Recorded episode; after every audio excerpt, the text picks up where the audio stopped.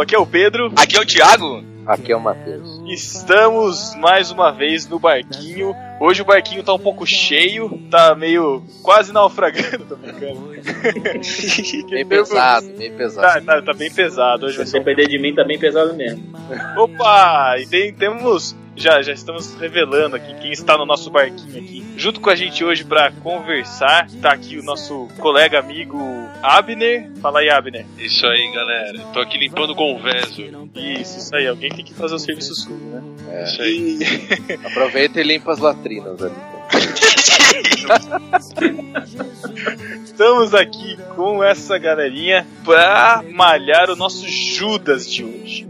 E o Judas de hoje é nada mais e nada menos do que Eduardo Mano. Palma de palma. É, Aê! Palma, palmas Palmas virtuais, palmas palmas virtuais. virtuais, imaginem aí. Palmas virtuais, risadas do Chaves. Isso aí, to- toca a música da Lady Gaga. Pô, essa Lady Gaga é sacanagem também, porque grilo em vocês. Faz um cover no final, Eduardo. Boa tarde, bom dia, boa noite aí pra pro pessoal. Obrigado pelo convite aí da galera do No Barquinho. E é um prazer estar aqui com vocês. Prazer é nosso, cara.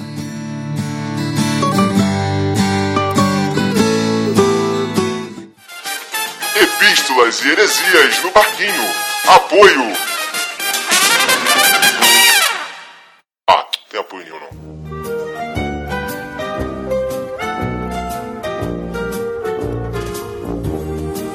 Estamos nas epístolas e heresias do podcast no Barquinho. Aqui a gente vai fazer a leitura dos comentários e e-mails do último podcast, podcast número 6, A Infância no Barquinho. Podcast muito queima-filme, né, cara? Putz. É, 24, não é mole não, cara. Então, Dedinho, fala pra gente aí qual que é o nosso e-mail. Cara, o nosso e-mail é podcast.nobarquinho.com. Depois de sete programas, eu não acredito que os nossos discípulos ainda não gravaram nosso e-mail. Quer ouvir o e-mail lido aqui? Manda o e-mail para podcast.nobarquinho.com. Isso aí. E você também, se você tem preguiça de escrever esse endereço na sua caixa de e-mail, é só entrar lá no site, do lado tem um formulário rapidinho, você vai lá e preenche, certo? Isso aí. E Matheus, o nosso mestre em Splinter, qual que é o nosso Twitter e o nosso Facebook? Twitter é arroba no barquinho, facebook.com.br no barquinho. Isso aí, curtam lá a nossa fanpage. Lá você fica sabendo dos assuntos. A propósito, esse podcast agora com o Mano, a gente fez lá um- uma, uma interativa na hora, fazendo perguntas, e ele respondeu as perguntas lá do Facebook. Aí, então, muito legal. Fiquem atentos lá, galera. Curtam. Compartilhem lá os nossos podcasts, os textos, para que nosso parquinho vire uma grande arca um dia. Nossa, chamou, chamou os nossos discípulos de animais, é isso mesmo, cara? É, Selecionados por Deus. é, al- alguns realmente são, sem citar nomes. ok. Caraca, o Matheus não faz isso não. Ouvintes, por favor, não liguem pro que esse menino falou. Menino não, né? Esse senhor falou agora. Por favor, isso não é opinião, não reflete a opinião de todos os integrantes do Baque. Só Matheus que falou isso aí. Esse cobrador de impostos. E a nossa primeira epístola é de uma web celebrity. É do pastor Claybon. Quem conhece ele ficou conhecido lá pelo podcast do Jovem Nerd, né? O Nerdcast. E a gente ficou insistindo pra ele, escuta no barquinho. E ele respondeu um e-mail pra gente, escutou nosso podcast. E queridos amigos no barquinho, graça e paz. O cast de vocês é muito interessante e me fez lembrar um episódio bem parecido com o que vocês contaram. Eu tinha menos de 6 anos de idade quando brincava na casa de um amigo meu e o meu cão, o Bob, me acompanhava. O quarto de brinquedos dele era no alto de uma escadaria em espiral. Não sei como, mas acabei caindo e desci de queixo as escadas todas. Caraca, Nossa. cara. Nossa, isso explica muita coisa, né? Eu ainda levantei a cabeça, vi o Bob latindo e falei, mamãe! E apaguei completamente. Eu pensei que ele fosse falar igual o Kiko. Mamãe querida! Nossa. Trunks. Só pra lembrar. Depois, quando recobrei a consciência, vi que estava sendo colocado no carro. E depois da minha mãe se acalmar, ela me contou que o Bob tinha corrido pra lá e latido muito pra ela. Como eu não estava junto, ela foi atrás e o Bob levou até onde eu estava. Caraca, cara, cachorro uh, punk, hein? No mais, fui sempre um garoto muito quieto. Até a sétima série, quando joguei uma cadeira pela janela da escola Nossa. do terceiro. Esses são os mais perigosos, cara. Os mais Esses- quietos, cara. Esses são os Tá nossos vendo? pastores de hoje, né, cara? É. Não à toa chama-se Pastor Cleibon. É. Ai, caraca. Ok. Temos um e-mail da Tatinha Carneiro, que tem 22 anos, é de Recife. Ela diz assim: Fala, discípulos. Meu nome é Tabata, mas meu apelido de infância era Batatinha. Nossa. Hum. Deviam cantar música, né? Música Cara. da né? Batatinha quando nasce. Ah! Legal se fosse batutinha, né, cara? Aí. É, continuando. Primeiro quero comentar que conheci vocês pelo irmãos.com, concorrência, e comecei a ouvir a partir desse quinto episódio. Mas ainda não tinha comentado. Segundo, ela disse que não estava conseguindo acessar o Guerra Cibernética. Realmente, a gente teve alguns problemas, mas já foi corrigido. Terceiro, que ela fez real- finalmente os comentários do último podcast sobre a infância. Parei de contar quantas vezes meus pais esqueceram depois da quinta vez. Não, acho que mas eles tinham um objetivo com isso. Mas, ô Tatinha, não fica assim não. Até Jesus foi esquecido pelos pais, não não tem problema não. É, mas se eu fosse esquecido cinco vezes, eu ia começar a desconfiar. Ela continua falando que foi esquecida na escola, na igreja, na casa da amiga, da tia, da avó, festa. Caraca. Caramba, cara. Foram vários lugares e várias vezes. Esse ano já foi a primeira. Não, peraí. Peraí, como assim? Peraí, peraí, peraí. Deixa eu voltar aqui no começo. 22 anos e seu Caraca. pai e sua mãe ainda vão te buscar? Eles te esquecem. Ô, Matheus, Matheus, eu acho que o apelido dela é Batatinha, porque ela é muito pequena, cara. Os pais dela devem se perder, cara. Ela deve precisar de um chaveirinho, assim, cara. Pode ser. Cara, será, cara? Só, olha só, um- uma dica, fica a dica. Compre um carro, já tá na idade, né? Sei lá, de ter a carteira de habilitação, usar o carro dos pais, alguma coisa assim, né? Uma dica. Faz uma pulseirinha, coloca o seu nome. Quem achar, Telefone, né? telefone. Liga pro seu pai. nossa, caramba. Vai lá. Ela falou que já até virou motivo de brincadeira entre os meus amigos, óbvio, né? Entre nós também, já é. É, entre nós também. Todos os discípulos. E outra pequena observação: acho mesmo que certas brincadeiras, às vezes exa- exageradamente consideradas como bullying, formam o caráter de uma pessoa. Já sofri bullying e já provoquei bullying. Acho que tenho propriedade no assunto. É, RS, RS, E esse assunto ele já está na pauta pra gente discutir mais pra frente. ou não. Ou não, isso aí. É, bom, ela falou que podiam falar. Ah, quer que fale sobre as Sugestões, quando ok. criança, ah, bases bíblicas. Beijos a todos. PS, achei o nome da Francoise. Opa. ela escreveu Francoise, cara. Francoise, tem que respeitar o, o é, o que tá escrito. ouvinte. isso Achou bem legal, iria me achar o máximo se fosse criança e tivesse o nome desse. Nossa, que, ah, essa, essa realmente ela. Eu não sei, cara. Vou Duvido, cara, duvido, duvido. PPS, o botão odeio é uma ótima ideia. Vou registrar essa ideia, hein, cara. Eu achei que PPS fosse um arquivo anexo que ela quieto. Cheio de florzinhas, gatinhos. Ah, não, não! Aí o Matheus ia mandar um odeio. Com certeza. Ai, ai. O próximo e-mail é do Maribonde Daniel, Pô, nosso novo, ouvinte. Exato, o Maribonde, o É, ouvinte. de- depois que ele ganhou o sorteio, ele tem que continuar ouvindo, né, cara? É, É, o mínimo. Isso aí. E- e o, o próximo passo é contribuir em dinheiro para o podcast no Barquinho. Então, o Maribonde de Daniel, que não colocou idade nem cidade, sempre manda e-mail pra gente, mas não bota idade nem cidade. Ah, eu sei, a gente mandou o DVD pra você, já sabe sua cidade, mas eh, tem que botar no e-mail, senão a gente não lê. A gente é esquecido. Isso. Manda que a gente é esquecido. Isso aí. Aí ele fala lá: Aí galera do No Barquinho, hoje fui fazer uma programação em um colégio municipal e fui tocar a música Pedro, Tiago e João no Barquinho pra molecada lá. Só que aconteceu o seguinte. Quase que eu me atrapalhei todo com a música. A culpa é da, da abertura de vocês. Aí botar. A culpa é do Matheus, cara, né? Estamos alcançando nosso objetivo, mudar a música originalmente. ai, ai. Ele mandou um outro e-mail também, que ele faz comentários e tal, e é isso. Nada importante. Próximo. Oh, Maribonde, lembrar que ele é do podcast baseado na palavra. Teve uma reformulação aí do site do- dos caras, né? Eles era uma um tapa no visual, o cara ficou enchendo o saco nosso no Twitter, que nem a gente faz com todo mundo. Mas ficou legal mesmo, ô Marimonde. Parabéns aí pra você e pra galera, cara. Ficou bem legal mesmo o site de Tô, você. co- tô Mas- começando a ficar viciado no baseado. Ah, nossa! Ah, Essa piada seria minha, mas eu não faço piada com a palavra. E os nossos discípulos comentadores dessa quinzena. E agora parece que alguém criou um troféu F5 agora no É, exatamente. É isso mesmo. Na verdade, esse troféu foi criado pela própria, pela própria ouvinte, pela própria discípula que comentou. Foi a primeira a comentar. E falou assim, eu mereço o troféu F5. Então, a partir de agora, todo ouvinte, todo discípulo que comentar, o primeiro discípulo a comentar o podcast, quando ele sair, vai ter o seu nome citado na leitura de Epístolas e Heresias com o troféu F5. Então, o Aê, discípulo. Mariana! O primeiro discípulo foi a Mariana. Portanto, se você Aê, é Mariana, ela não, ela não deixou sobrenome, cara. Portanto, Mariana Tomé, ela é minha amiga, cara. É muito gente boa. mas como é que você sabe que é Mariana Tomé? Porque eu sei, porque eu conheço ela, cara. Cara, Ah, é- ela não acredita no podcast no barquinho, né? por quê? Porque ela precisa ver para crer. ai, cara.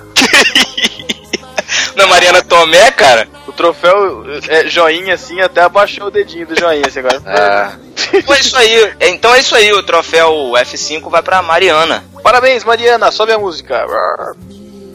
Os nossos discípulos comentadores, DVD Franco, falando que das as memórias que ele tem da infância são da mãe dele cantando um especial na frente do púlpito e ele agarrado na saia da mãe. Ai, nossa, era um bebezão mesmo. céu. Devia ter o que? A Uns outra? 18 anos?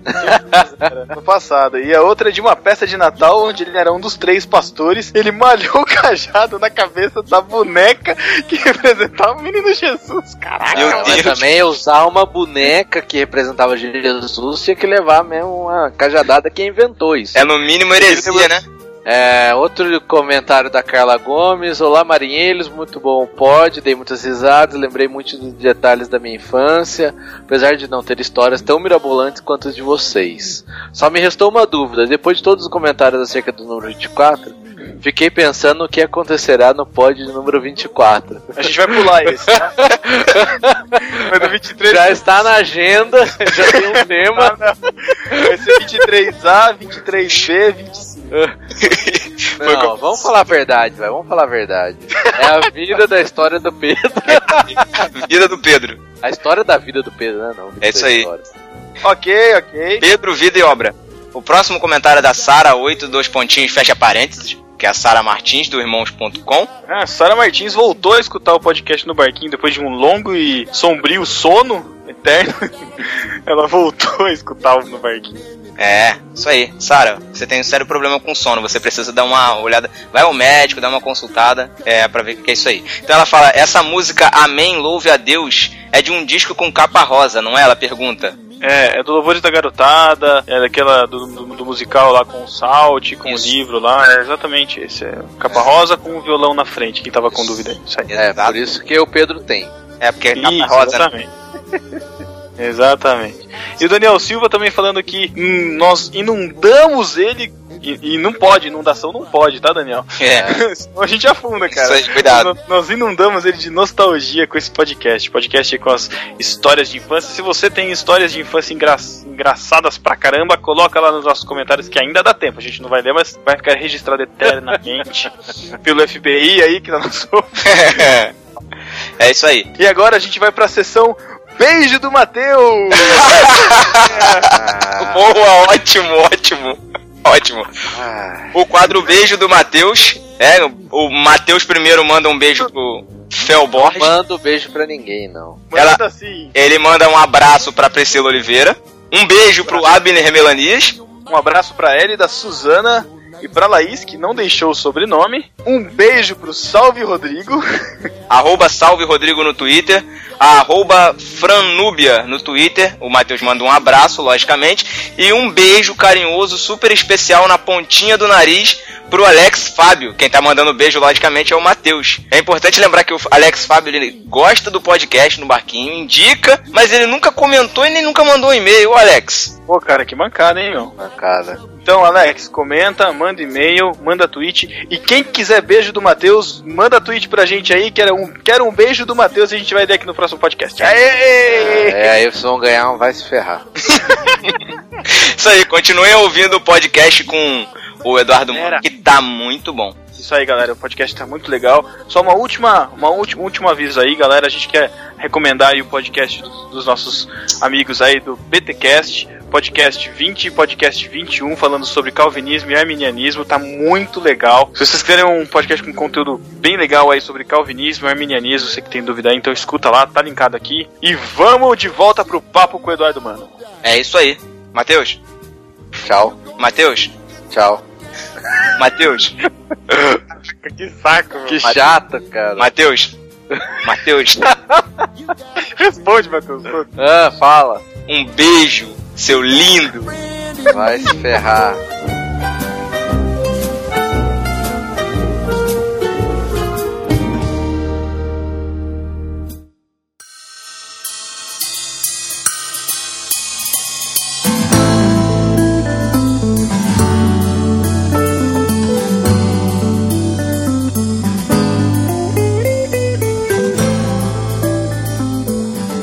E hoje a gente tá aqui pra falar um pouco sobre música cristã. Eu já falei música gospel aqui nos bastidores, eu quase fiquei sozinho, então não... vamos evitar esse termo, né?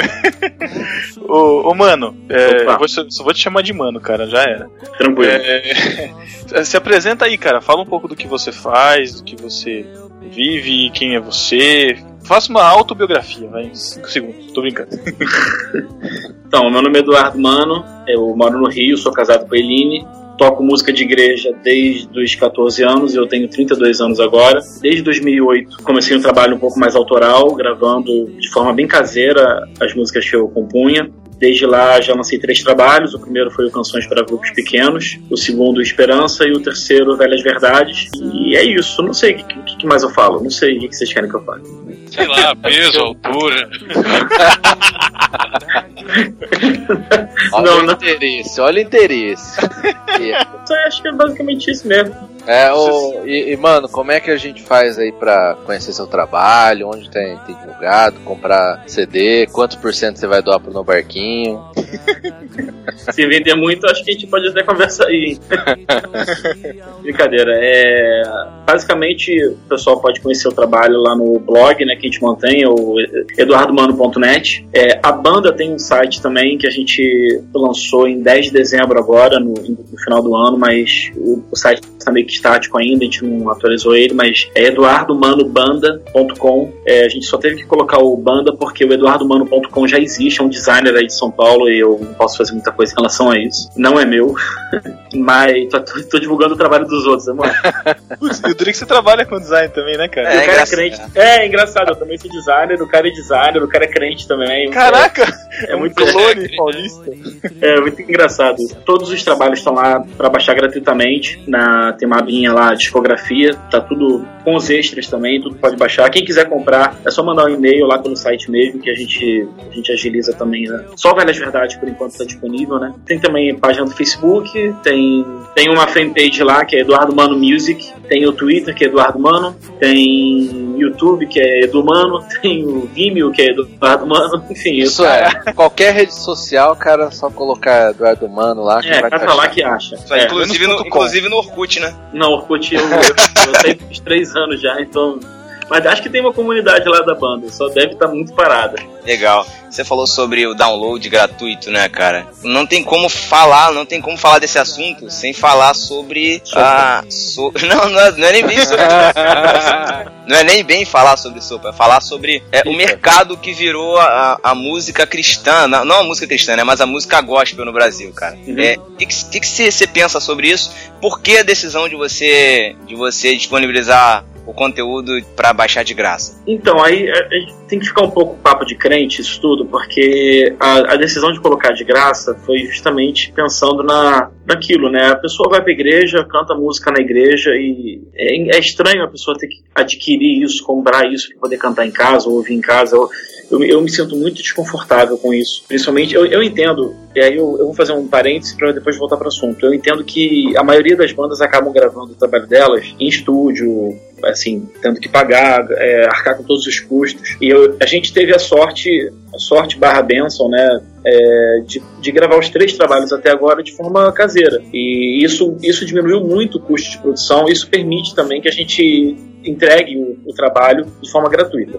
É, mas, por exemplo, o EP, que a gente gravou já e que não, não lançou ainda, que a gente deve lançar, enfim, não vou, vou parar de falar a data porque ah. é, é, a grande incógnita, é o nosso Chinese Democracy, é, é a nossa parte, é a nossa vida Guns N' Roses. É, a gente gastou dinheiro para gravar esse EP, mas mesmo assim a gente decidiu dar de graça e também fazer cópia física. A partir do Velha Verdade, tudo, tudo que a gente fizer também vai ter opção de cópia física. Pode bastante de graça, eu, eu, eu, me sinto muito confortável com isso, mesmo gastando dinheiro com, com CD, porque eu acho que, principalmente pensando no, na, no mercado cristão e na vida cristã das pessoas, se a gente tá, se a gente acha que aquilo que a gente faz de alguma forma serve para edificação da pessoa, serve para o crescimento espiritual da pessoa, eu não posso colocar um preço nisso. É, é, é muito, é muito, é muito estranho isso. Eu, eu ter que colocar um preço em, em algo que a pessoa vai usar em casa para edificação dela, porque de alguma forma Deus vai falar com ela, enfim, essas coisas. Então essa é a nossa decisão. Eu não, eu não, não culpo ou,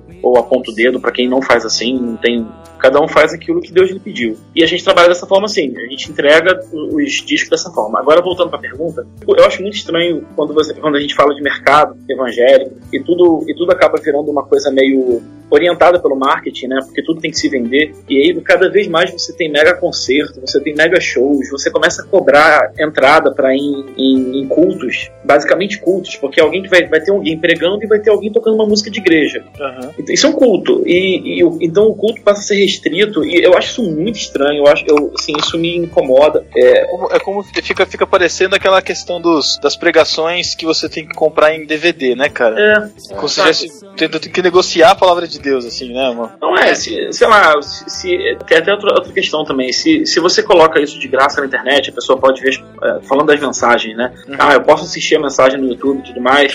Mas olha, a gente está também disponibilizando o DVD caso você queira ter em casa para apoiar o nosso ministério, porque de fato essas coisas custam dinheiro. É, aí tudo bem, mas a, a, questão é quando você limita aquilo, tipo, ah, teve a pregação lá dos Gideões de não sei aonde, e receba essa bênção, compre esse DVD porque você vai ser muito abençoado. Aí não, não tem nada a ver, você não vai ser mais abençoado ou menos abençoado porque comprou um DVD com uma mensagem. Se você estiver comprando porque você quer ajudar aquele ministério de alguma forma, você quer fazer parte desse ministério, e quando você sustenta o ministério, no sentido de ofertar ou, ou comprar o CD, comprar o DVD, enfim, seja lá qual for a forma que você escolheu, você está participando dele também. Como alguém está sustentando. A gente vê isso na Bíblia, a gente vê pessoas que eram levantadas no Novo Testamento para sustentar os apóstolos e a igreja. É, uma, eu acho que falta é só honestidade, né? Porque é... a, a, assim, a pessoa coloca lá no. Coloca no encarte lá do, do, do CD, coloca assim, ah, Deus me deu essas músicas. É, por que não coloca embaixo, né? Então eu vou cobrar por elas de você, né? então, não, então, tipo é assim, é, seja sincero, né? Seja sincero falando assim.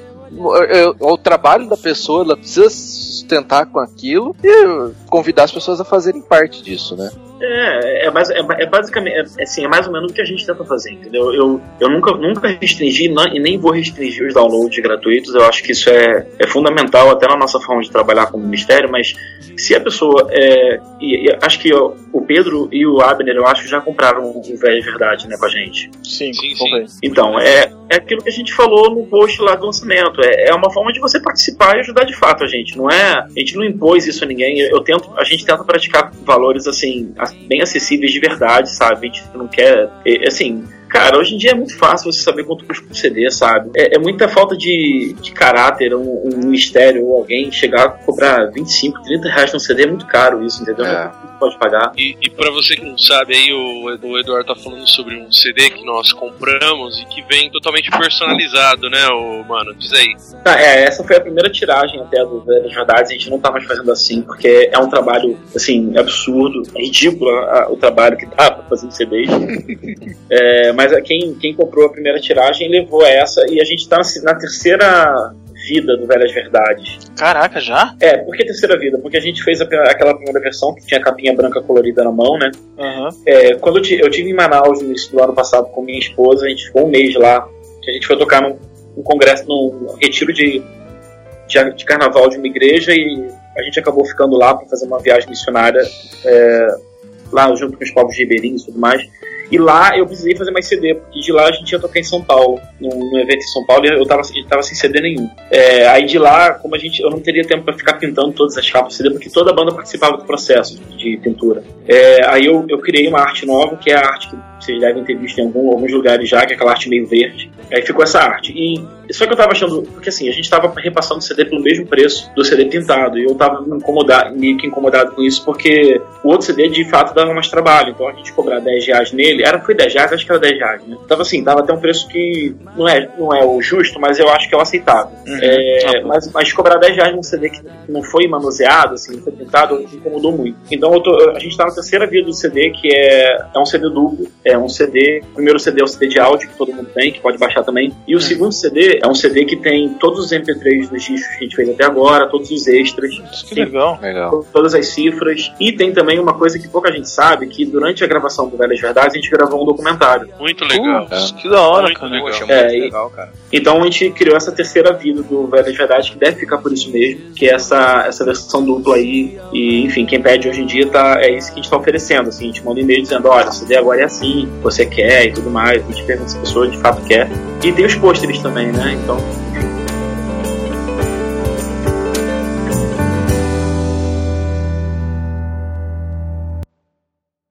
Deixa eu te fazer uma pergunta, cara. É, esse. Eu, eu, eu conheci o seu trabalho através do Pedro, né? Não Uhum. conhecia até então. Também sou muito alternativo pra ouvir música cristã. Acredito que todos aqui são assim. né? acredito que o Abner, o Matheus, o Pedro também sigam essa mesma linha. Eu É. não, não, eu não.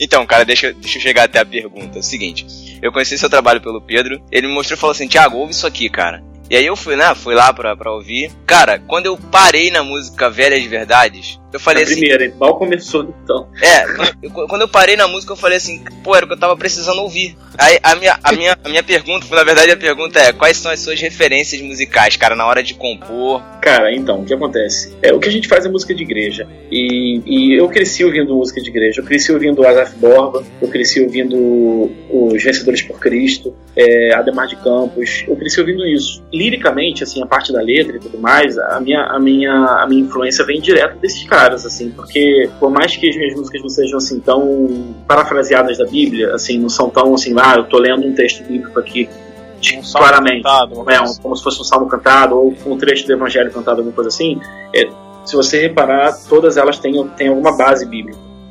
É, eu, não, eu, eu não escrevo nada sem que. Não é nem por querer fazer isso de propósito, assim, mas é algo, acho que talvez inconsciente. Eu acabo compondo algo que tem. Se você for reparar, lá, tem as referências, eu tenho as referências para as músicas, as referências bíblicas, quero dizer, né? Então, assim, eu sempre vi os vencedores por Cristo fazendo isso. Quando eles não fazem adoração é, congregacional, que é o caso do que eu mais gosto, particularmente, que é aquela série Louvor que eles tinham, você tem os outros, os outros discos, por exemplo, de Vento e Pouco, ou Tudo ou Nada. São discos clássicos dentro do, do, do, do meio, meio cristão. E não só do meio cristão, como, por exemplo, outro dia o Ed Mota no Twitter estava falando bem dos, dos Vencedores por Cristo. É, do vento e são- né? do Vento em Popa, porque é, É, eu- fantástico, é um disco absurdo. É um disco absurdo, é muito bom. E você vê lá Sérgio Pimenta, o próprio Nelson Bomilcar, o pessoal, eh, o Jorge Heder, É, o Jorge Camargo também, né? Jorge Camargo. Eu tava ouvindo, tava ouvindo esses dias a entrevista dele, é, ele falando sobre. Inclusive até no, no- no podcast que eu recomendo, que é podcast do Carlinhos Veiga, né? Da, no blog da Uhum. Ultimato, chama Isso Podcast. Novos Acordes. Aí o, o, o- Jorge Camargo tava falando sobre Vencedores por Cristo, inclusive ele até escreveu um livro sobre, sobre a história do Vencedores por Cristo, né? É, então, o, Jorge escreveu um livro, acho que, é, eu acho que é mais específico sobre a, a época do vento de, do de vento em Popa. Isso. É, que eu não consegui ainda. Na verdade, esse livro, se eu não me engano, foi a tese de mestrado dele. Foi isso mesmo. No Mackenzie, né? Alguma Isso. coisa assim. Você vê, eu tô, eu tô antenado aqui, disparado. Brincadeira. É, mas então assim, você vê, você lendo essa. Tem, umas, tem uma música em específico que é do disco Tudo ou Nada, do, dos vencedores, chamada Sinceramente. Quem quiser procura no, no YouTube, é, o nome da música é Sinceramente. É uma música lindíssima, a letra dela é absurda de linda.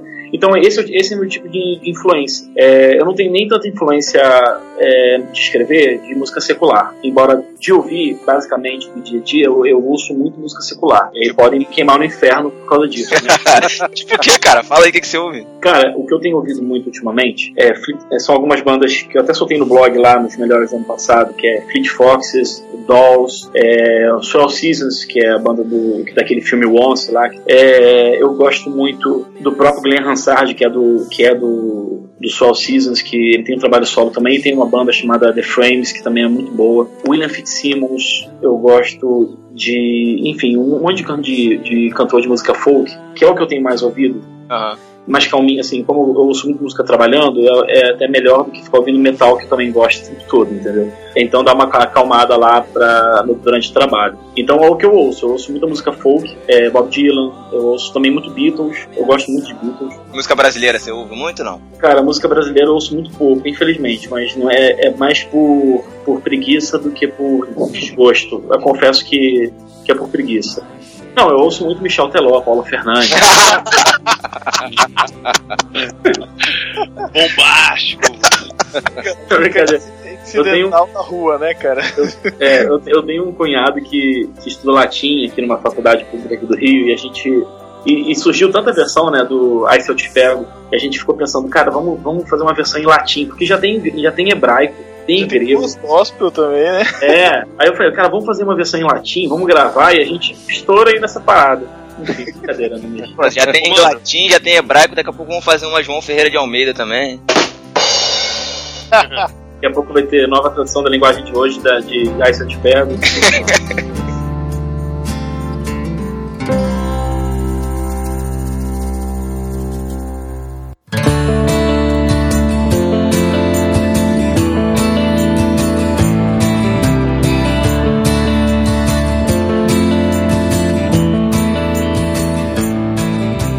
Fazer música de igreja, você consegue conceituar isso, cara, pra, explicar um pouquinho melhor o que, que é esse música de igreja?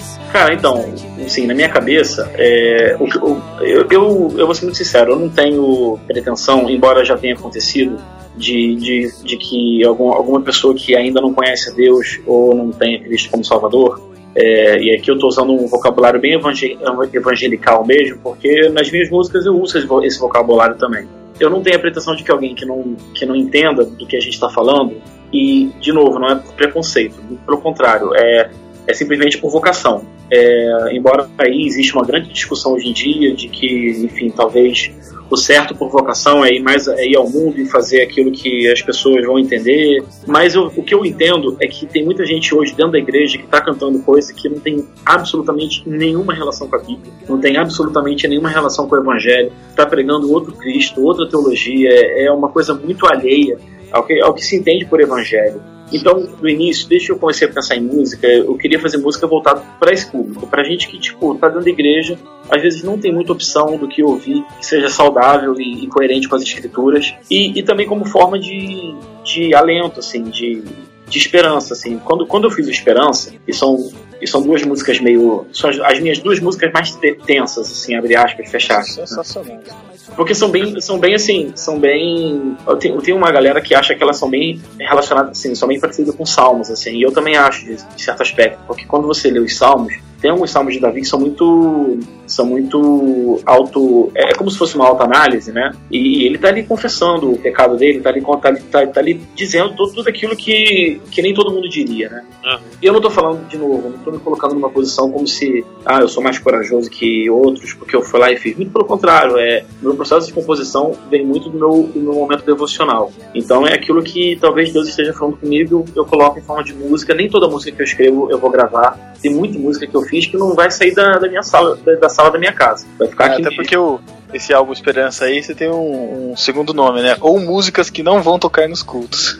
É, é, mas é mais no sentido, assim, foi uma brincadeira, porque o Canções, para grupos pequenos, a gente sabia que tinha algumas igrejas que estavam usando algumas das músicas no, no louvor congregacional, o que pra mim foi, assim, a melhor, o melhor presente que Deus pode ter me dado, assim, sabe? Foi Uhum. saber que algumas das músicas as pessoas estavam cantando nos cultos nas igrejas, assim. Até porque lá atrás, como você mesmo falou, as suas referências eram só pessoas que compunham Isso. pra cantar em, em congregação, Isso. né? Ademar de Isso. Campos. É, É, que o, o, o Nelson Momil, que era a galera que, tá, que tava lá nos vencedores. legal. Então isso me deixou muito feliz. O, com Esperança, é, o Esperança na verdade tem uma, tem uma história maior. Ele, as duas músicas, a IC e Outono, na verdade eram parte de um projeto maior que era um CD completo. Todo, nenhuma das músicas que, que eram desse CD foram gravadas, só, só ficaram Outono e Esperança e eu, eu acabei fazendo no formato voz e violão mesmo, que fazia as letras aparecerem, aparecerem mais do que a, a música em si. Né? Essas duas músicas especificamente não tem, não tem muito, assim, não tem um espaço na, no culto, no culto, no, no culto comunitário. Eu sei disso e por isso que eu quis dizer também foi, um, foi uma, meio uma brincadeira é, no sentido de eu sei que ninguém vai tocar isso na igreja, mas também como um aviso. Quem tá vendo, quem tá quem baixou o CD, tipo assim, pô, entende, isso aqui é, é- você vai usar no seu quarto, você vai usar no seu momento com Deus ali, não é, não é no seu, não é no culto. Você não- essas músicas não tem muito outono, por exemplo, quer dizer, em si não tem, não tem, não tem praticamente possibilidade de tocar no culto. É, É, uma- E eu não tenho problema nenhum com isso, entendeu? É, a ideia é, é- é como eu falei, a gente é, é fazer alguma coisa que, que sirva, que sirva de alimento para as pessoas. Não, uma coisa que eu, eu vejo às vezes assim, culto, porque, bom, na verdade eu sou o único aqui que não tem nada a ver com música, né, cara? Então já tô meio por fora. Então vou de palpiteiro mesmo. Não é? Isso aí mesmo. É, eu vou de crítico, né? Porque esse é meu papel. Tá querendo dizer que crítico de música não sabe nada de música, é isso? Cara, Ilustra bem. Dizem, dizem que os críticos de cinema são aqueles que queriam ser cineastas e não conseguiram, né? Frustrado, né? Frustrado. É, exatamente. será É. que eu queria ser um músico e não consegui? É. Será que é porque eu tenho um violão aqui há dois anos e toquei Ô, três Mateu- vezes nele? Ô, Matheus, você é pior que. Matheus, você é pior que percussionista, cara. Percussionista é baterista frustrado. Caraca. O- o- outra coisa a ser editada, né? não, não vou. Eu não vou, cara. Não vou editar, não. Só porque ele é baterista, né, cara? Esse cara. Então, uma coisa que eu fico pensando assim, que às vezes tem até músicas com uma letra até legal, assim, até boa, só que ela representa muito assim o sentimento da pessoa ali naquele momento e Sim. não vai representar o sentimento Sim, isso de aí. todo mundo cantando. Por exemplo, umas músicas que falam assim: Ah, eu entrego tudo, é, eu amo o Senhor mais que tudo. São verdades que deveriam ser, mas às vezes não é aquilo que a gente tá sentindo ali no, no momento do culto, Aham. da adoração, né? Eu, eu acho legal essa, essa diferenciação é, que, que a gente tem que fazer mesmo pra. Porque senão, às vezes, a igreja acaba cantando uma coisa, a maioria mentindo porque não tá sentindo aquilo, né? E, e, e sendo hipócrita, né? Por isso que eu acho que música de igreja, assim, música pra tocar ali no momento do louvor, tem que ser música que fala dos atributos de Deus, música que engrandece a obra de Deus, sabe? Aham. Quando começa a falar muito da gente, que nessas músicas hoje que são mais centradas No homem do Nossa. que em Deus. em Primeira Deus, pessoa, né? Em primeira pessoa, sempre. primeira pessoa, é. É, Elas são complicadas de, de cantar, mesmo que a letra até seja boa, o que é difícil hoje em dia, né? A música ali ela tem que expressar um atributo de Deus que isso não vai mudar, independente se eu tô triste, se eu tô em pecado, se eu tô feliz, se eu tô bem com Deus, aquilo Uhum. que eu tô cantando não muda, né? São os atributos de Deus e, e ponto, né? Que, que- e a gente infelizmente vê isso muito mais nas músicas antigas, né? Porque as referências, por exemplo, que você falou, é, que a gente comentou aqui, são É, de 20 e poucos anos pra trás. é, Ô, não, Matheus. tem, não tem coisa nova assim, Ô, parece. É. Ao meu ver, cara, o que parece que aconteceu é que a igreja foi perdendo com o tempo a noção do que é cultuar em congregação. Entendeu? É, eu até ouvi certa vez o, o reverendo Augusto de Nicodemos falando sobre isso. Eu posso plantar bananeira para Deus? Posso. Mas eu posso plantar bananeira num culto congregacional para Deus? É essa a grande diferenciação aí, de que tipo de Uhum. música a gente tem que cantar na igreja, no- no- na congregação, num culto, né? Existem músicas que eu, eu posso cantar no meu momento devocional que não cabem numa liturgia, por exemplo. É, a gente tem que saber É. diferenciar isso. Por exemplo, é, tem, tem um movimento grande aí de pessoal meio hype, assim, né? Meio de. Ui, olha, olha como é que eu sou crente, de moderno. É, e Não acaba. é, não é o aqueles pessoal- do, do chofar, não. Não, eu. eu Outros, outros. Olha, olha, hoje em dia, eu vou ser sincero, às vezes eu, acho, eu até prefiro a turma do chofar, cara. É, é uma coisa meio perigosa, a gente acaba, o pessoal acaba exaltando muito essa coisa de ah, porque é a graça comum, né? A pessoa, a pessoa acaba escrevendo sobre Deus, mesmo sem saber que está escrevendo sobre Deus, porque Deus. Então aí você acaba falando, ah, não, Coldplay tem música que fala de Deus, YouTube tem música que fala de Deus. Eu não me importo se o Paul não é cristão ou não é cristão, a questão não é essa. É, aí tem, sei lá quem também, tem uma música que fala muito de Deus. E aí acaba, acaba tipo assim, caindo na, no erro de colocar algo que, que, assim, às vezes nem foi feito com a intenção assim, nem foi feito não, certamente não foi feito com uma intenção maior no sentido de glorificar a Deus, acaba usando isso no culto. Simplesmente porque soa espiritual, sabe? É, eu acho que é um erro tão grande quanto, quanto você for- forçar as pessoas a, a sentirem coisas, como, por exemplo, na adoração comunitária, quando você acaba indo para um lado muito, muito espontâneo, assim, nessas coisas. É, de fato, isso não é um momento que vai estar todo mundo sentindo a mesma coisa. Na- eu não tenho absolutamente nada contra a adoração espontânea. Eu já vivi momentos maravilhosos na presença de Deus através de, de adoração espontânea e tudo mais, mas eu acho que é muito perigoso você forçar a igreja, a congregação a isso, quando nem todo mundo tá, tá com aquilo ali na cabeça. É. Porque sempre tem aquele pai de família que, bem ou mal, tá, tá pensando que, cara, tem conta pra pagar, é, eu tô preocupado porque eu tô com, com a corda no pescoço no trabalho e minha mulher não sabe ainda.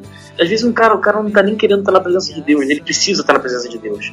Entende a diferença? Ele precisa, mas ele não quer. Aham. E, e aquilo ali pra ele vai passar como uma coisa, assim, alheia. Ele vai passar completamente longe daquilo. E realmente, talvez cantando os atributos de Deus, você lembrando que ele é fiel, apesar das circunstâncias, você lembrando que ele é glorioso acima de todas as coisas. E isso, isso talvez traga muito mais paz à pessoa do que ficar repetindo 525 vezes eu me rendo, eu me rendo, eu me rendo, eu me rendo, eu me rendo. Mas também tem outro ponto. Tem o, o cristão hoje, é engraçado, eu estava falando com a minha esposa agora há pouco sobre isso. Não sobre isso especificamente, mas vocês vão entender. Todo mundo aqui já foi em banco, né? E todo mundo aqui já foi mal atendido em banco.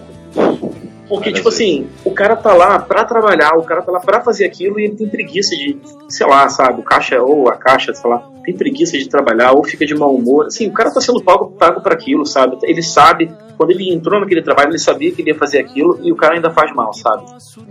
Eu acho que, o, o- assim, a gente tem esse problema na igreja brasileira, sabe? O cara, o cara de alguma forma, assinou lá atrás um. um é que eu vou usar uns termos que não tem nada a ver, tá? Mas só pra vocês entenderem. O cara assinou um contrato lá dizendo que ele queria ser cristão e aí ele começou a viver como cristão. Mas aí do nada, ele, ele próprio é, falou: Ah, cara, é, não vou mais fazer, assim, eu tenho que fazer isso, mas não vou fazer. Então o cara não lê a Bíblia, o cara não ora, o cara não busca Deus, o cara não, sei lá, não busca santidade, o cara não busca honrar as pessoas que estão junto com ele, não busca honrar a família, não busca honrar pai e mãe, não busca honrar a esposa, não busca honrar a namorada. Tá entendendo? Sim, o que eu quero dizer com isso? Cara, na boa, a vida cristã é um exercício diário de, de, se, de se esforçar, cara. Tipo assim, eu tenho que perseguir isso, eu tenho que perseguir a leitura bíblia, bíblica, eu tenho que perseguir a oração, eu tenho que perseguir. Eu não tô falando que eu faço isso tudo, não, tá? Eu não tô, eu não tô dando uma forma como, como se eu fosse, ah, meu Deus, o super-homem da, dos crentes. Pelo contrário, eu tô falando isso pra mim também. É, Supermano. eu tô- Supermano. vocês querem que eu desligue agora, né? Pô, eu tava pensando outra coisa, né? deixa esse papo.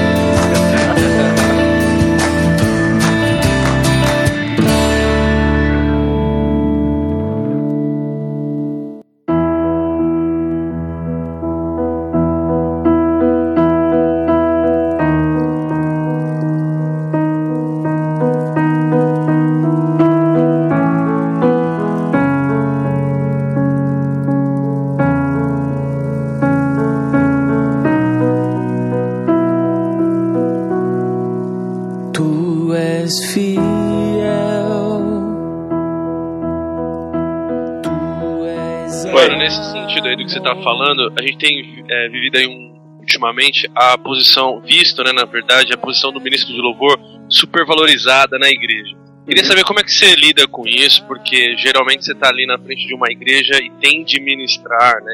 Como é, que É. você trabalha essa linha tênue aí da emoção, do, do, do sentir o Espírito Santo mesmo ali tocando? Como é que você trabalha isso ou não trabalha? Que, como é que você vê tudo isso? Olha, cuidado que tem um ministro de louvor aqui em nosso meio, hein?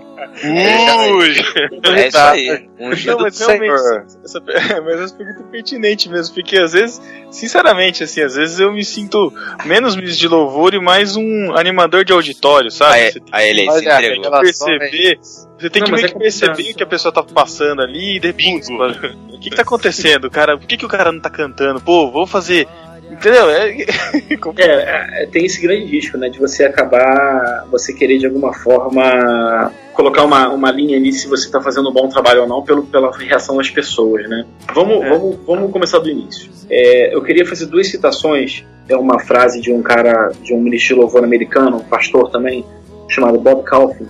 Ele diz o seguinte: a música é útil, mas não é necessária. A música é boa, mas Jesus é melhor. Música é um dom, mas não é um Deus. Música não é minha vida, Cristo é.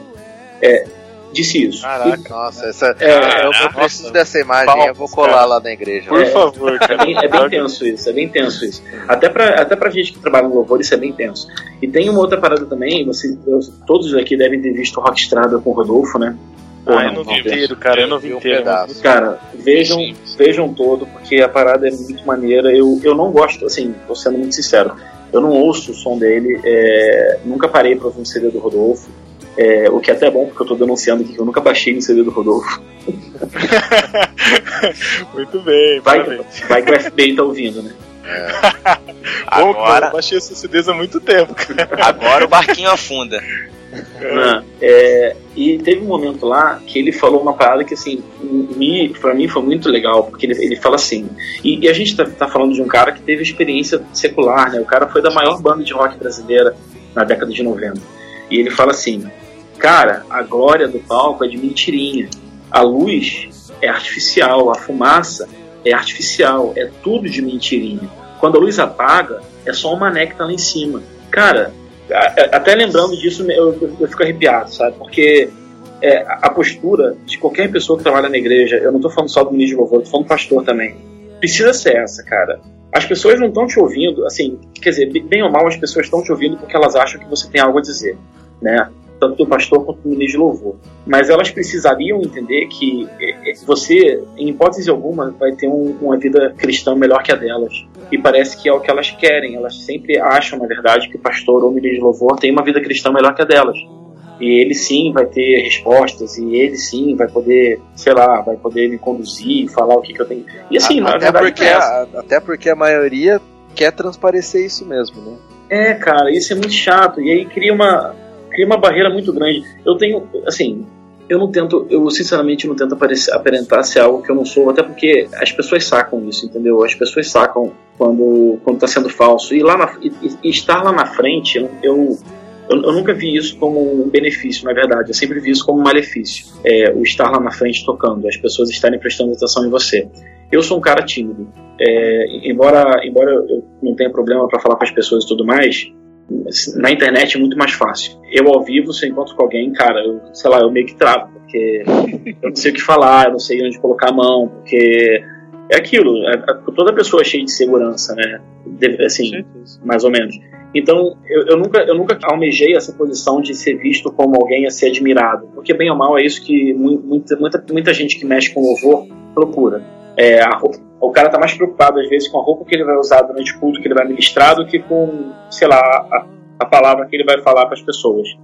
Inclusive tem, tem algumas situações assim, às vezes eu já fui repreendido às vezes por estar, porque às vezes o louvor parece que você sempre tem que animar o pessoal, né? Aham. Então não sei assim, né? Nesse, nesse papel que o que o Matheus falou, a gente tem que realmente levar os atributos de Deus, né? Eu concordo, mas às vezes a palavra que vem não é uma palavra, Cara, é, mas sei lá, sabe uma coisa assim que é, a gente tem, tem um grupo aqui que a gente reúne de sábado, né? Nem, Uhum. nem é da igreja, é um grupo. eu Não vou falar dissidente, mas Apócrifo. é um grupo apócrifo. Que medo. Não, é um grupo assim de pessoal, amigos assim mesmo, estão se reunindo aí pra buscar Deus. E a gente tem feito uma experiência legal, cara. A gente tem feito assim a palavra e, e depois a palavra toca assim o que que, pare, o que aparentemente assim a palavra despertou, sabe? Aham. Eu tenho visto que tem feito muito mais sentido do que quando a gente vai na igreja. Aí, e geralmente, né, o ministro escolhe o que ele quer de música.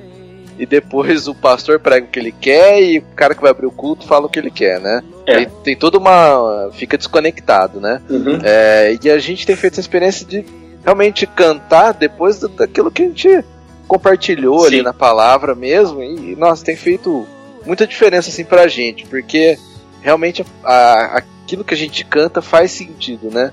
Com, com tudo aquilo. E na igreja eu vejo essa contramão, né? De. Mas é um às vezes você, problema- você chega lá e o cara quer te animar de todo jeito, assim. Sei lá, não rola, né? Pra mim, pelo menos, não rola. Se, se eu ver que tá forçando ali a barra, é pior ainda. Aí que, aí que eu sento mesmo na cadeira e fico olhando pra cara dele. Porque...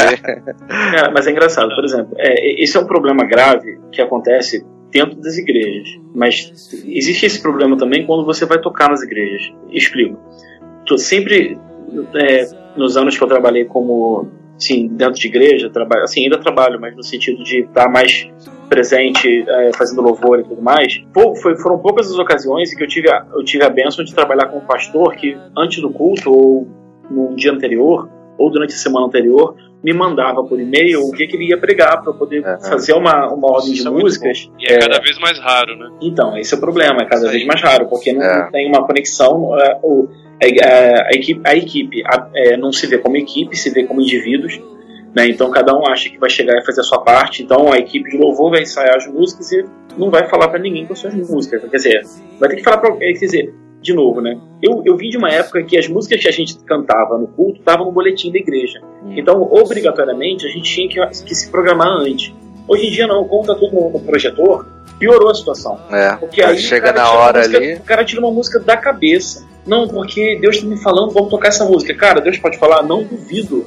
É. Não duvido. Agora, Deus pode estar falando para você ou ele pode estar querendo falar para a igreja? E o discernimento? Cadê o discernimento nesse, nesse, nesse caso? Mas enfim, é, eu acho que o ideal seria trabalhar com uma boa equipe. Mas é, quando a gente vai tocar em alguma igreja como convidado, a situação é muito pior, cara. Porque Você não tem nem ideia de como que é a igreja, né? é, a gente não sabe como é que é a igreja. A gente, eu já tive, assim, a, a, a situação de tocar numa igreja porque alguém conhecia o que a gente fazia e gostava, mas não necessariamente refletia o que a igreja gostava. Chegou lá, a igreja pediu pra toca Raul, foi isso? Não, cara. Toca engraçado. Lagoinha. Já teve igreja da gente tocar. Não, assim, isso foi, pelo menos a gente não, não foi tão. não se ferrou tanto. Teve uma igreja que a gente tocou que teve uma equipe de louvor da igreja tocando algumas músicas e a gente ia fazer uma parte especial no culto, sei lá. Isso na época ainda do Canções para Grupos Pequenos. E, e- e, assim, o Canções é, é tudo, é tudo calminho, né? É tudo. é o- no- só na verdade verdade que a gente co- colocou um pouco mais de, de rock e tudo mais, né? Mas o Canções para Grupos Pequenos é bem calminho, as letras são bem calminhas, as letras são bem desse jeito que a gente está falando, assim, exaltando os atributos de Deus. Mesmo que a gente coloque o- a, a primeira pessoa do singular ali na, na letra, ela é, é, é alguém que está tá fazendo uma ação, não alguém que está recebendo uma ação. É alguém que está querendo adorar Deus por causa do que ele é, e não alguém que quer que está querendo receber algo de Deus, como a gente tem visto em dia. E aí o grupo que tocou antes, cara, só tocou música falando de prosperidade. Só, assim, as cinco músicas seguidas. Sei lá, Ah, só música de prosperidade. E aí, quando a gente começou a tocar, e tudo com guitarra, bateria, parada assim, bombando. E quando a gente foi tocar, eram dois violões e um carrom. Tudo calminho. Aí é engraçado, o pessoal vem falar com a gente depois assim: ah, diferente o som de vocês. É elogio, pô. Mas é, mas elogio, eu sei que elogio, mas assim. gente- Traduzo diferente. Você fala, né? Graças É, a Deus. diferente, diferente do que a gente, tá- do, diferente talvez do que eu quisesse ouvir, né? Esse que é o lance. Mas assim, a gente, a gente viu que rolou um desconforto, é, porque estava bem diferente, assim, mas é aquilo, de fato, é uma pessoa que conhece e a gente, e a gente vive disso, né? A gente, quando Deus é bom, é bom o suficiente para deixar a gente em algum lugar para tocar, é porque uma pessoa conhece, não é todo mundo. Aí essa pessoa, por, algum- por algum acaso do destino, tem algum poder de decisão lá na igreja e, e acaba chamando a gente, mas, mas o pessoal acaba gostando. Tá Mas- programado de vocês voltarem lá ou não? Não, nessa igreja não. és Deus e eu não sou.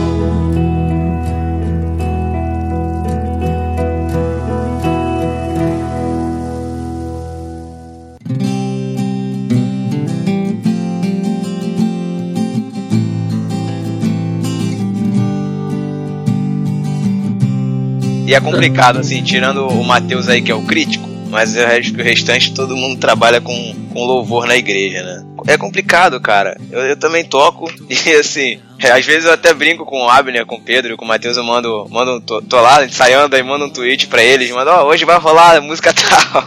Né, tenso. Hoje vai rolar a música tal, aí eles ficam me zoando tal. É muito complicado, cara. Eu fico muito desconfortável, muito mesmo, muito desconfortável. É que a diferença, né, cara, é que o mano tem um, um trabalho autoral, né? Ele trabalha com repertório próprio. Cara, eu quando vou, assim, quando, quando a gente vai fazer louvor na igreja, a, a, a proporção geralmente é 60 a 40. 60% das músicas são congregacionais, can- cânticos, e 40% é música nossa. Até, até isso é uma coisa que me incomoda também, essa coisa do show. Principalmente quando é culto de domingo. Se, al- se alguma igreja chama a gente pra tocar em culto de domingo, eu evito ao máximo fazer, um, é, fazer um- um- um- uma lista de músicas exclusivamente nossa. É Porque sensacional. Putz. não, porque assim, cara, senão vai todo mundo ficar ouvindo música e ninguém tá cantando nada, sabe? Exatamente. Show, cara, show. Muito E Você chega, você chega e não conhece a música do cara, você fica às vezes boiando, porque é você não, claro que não participa, você fica assistindo mesmo. É, é Legal. diferente, é diferente de quando, por exemplo, aqui em Campinas tem a igreja, a igreja presbiteriana aqui, uma delas, tem um lance que é um sábado por mês, que é, chama, acho que é Nossa Música Brasileira, que até esses Ah, tempos aí atrás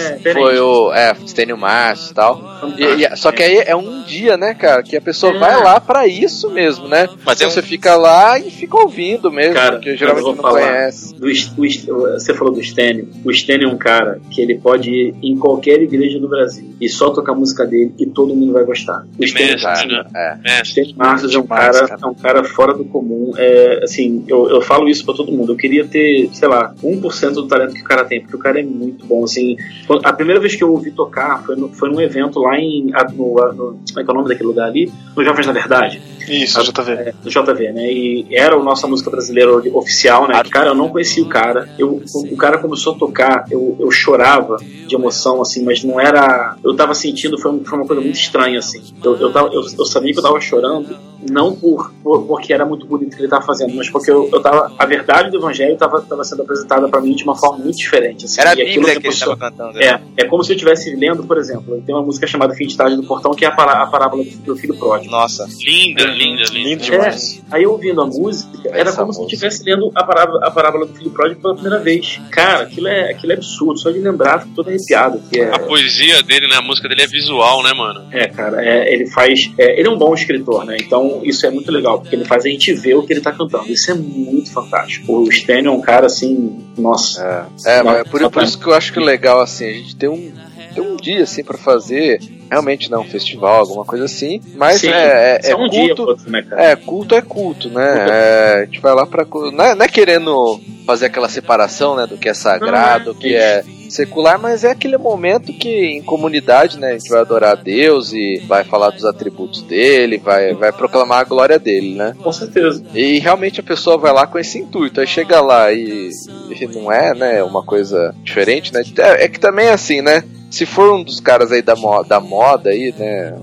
Adoração extravagante. Todo mundo conhece a letra, né? Todo mundo conhece, vai Tá na mídia, né? vai, É, tem isso vai, vai achar ruim quando o pastor vai pregar, porque queria que ficasse É. cantando. É, tem, canto, tem cantor aí que faz sucesso com como Zaqueu, aí depois ele cansa e começa a fazer como Bartimeu, aí vai usando todos os personagens da Bíblia assim por diante, vai embora, entendeu? Ah, nem me fala, cara. Eu tive que ouvir essa música domingo, cara. Eu tinha até esquecido. Não, mas eu tive que tocar, filho, esse é o triste. pior. Ah, fiquei triste, viu, cara? Deprimido. Pior que isso é, numa, é ir numa colação de grau e essa música ser tocada, velho. Não, pior, Pior é, pior, é, Não, pior é você ir na sua festa de formatura e essa música ser tocada na sua festa de Não, não, formatura. não, não. Jesus. Pior é você ir num casamento e o noivo entrar com essa música. Não, não, não. Ai. O pior é você ir para o trabalho no ônibus e tá tocando essa música.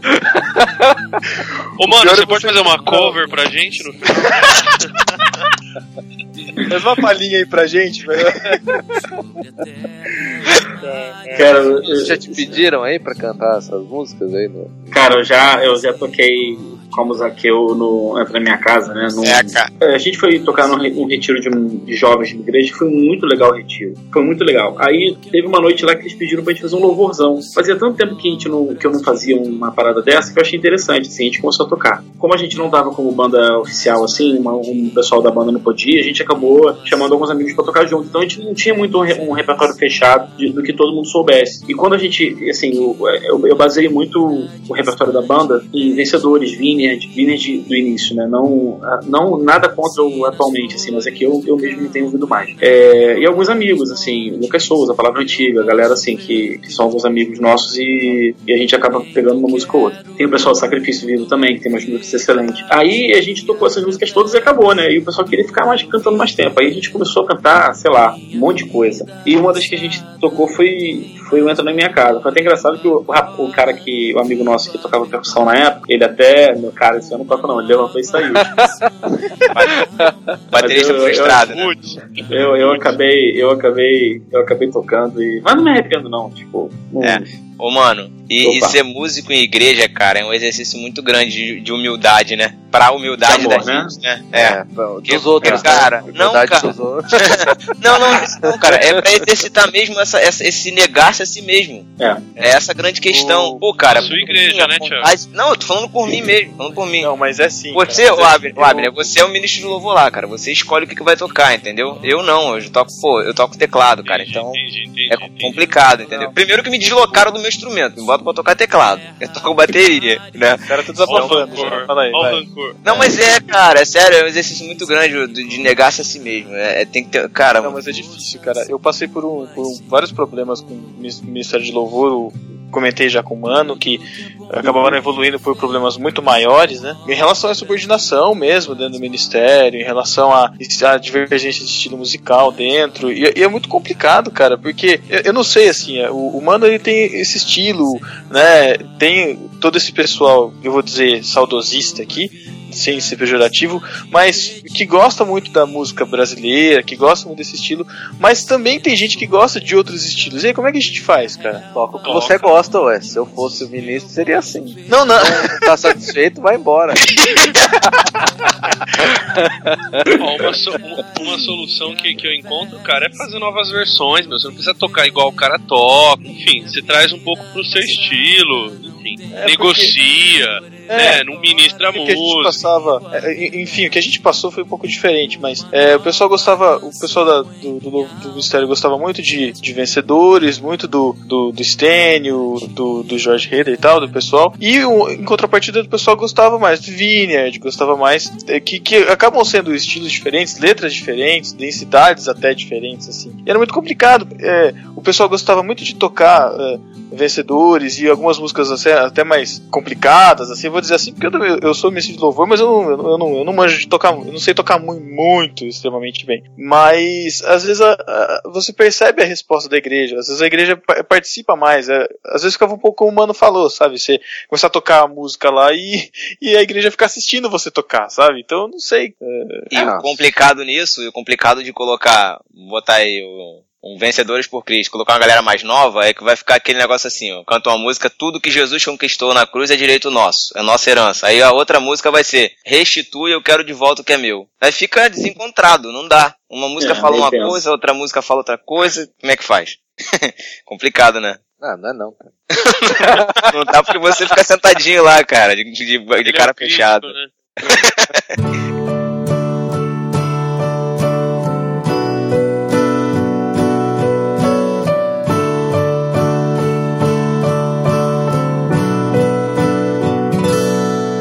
Sem fé não dá pra prosseguir.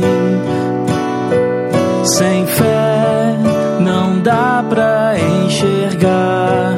Não há como esperar que tudo vá mudar se já não há mais fé. Mano, deixa eu perguntar uma coisa, cara.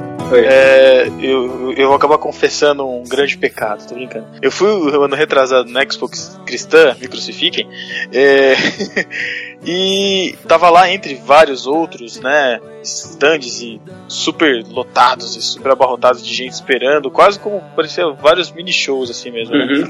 Tava lá o stand do, do- da gravadora que o Lucas Souza tava, né, que era o Corações Produções. Isso, isso, isso.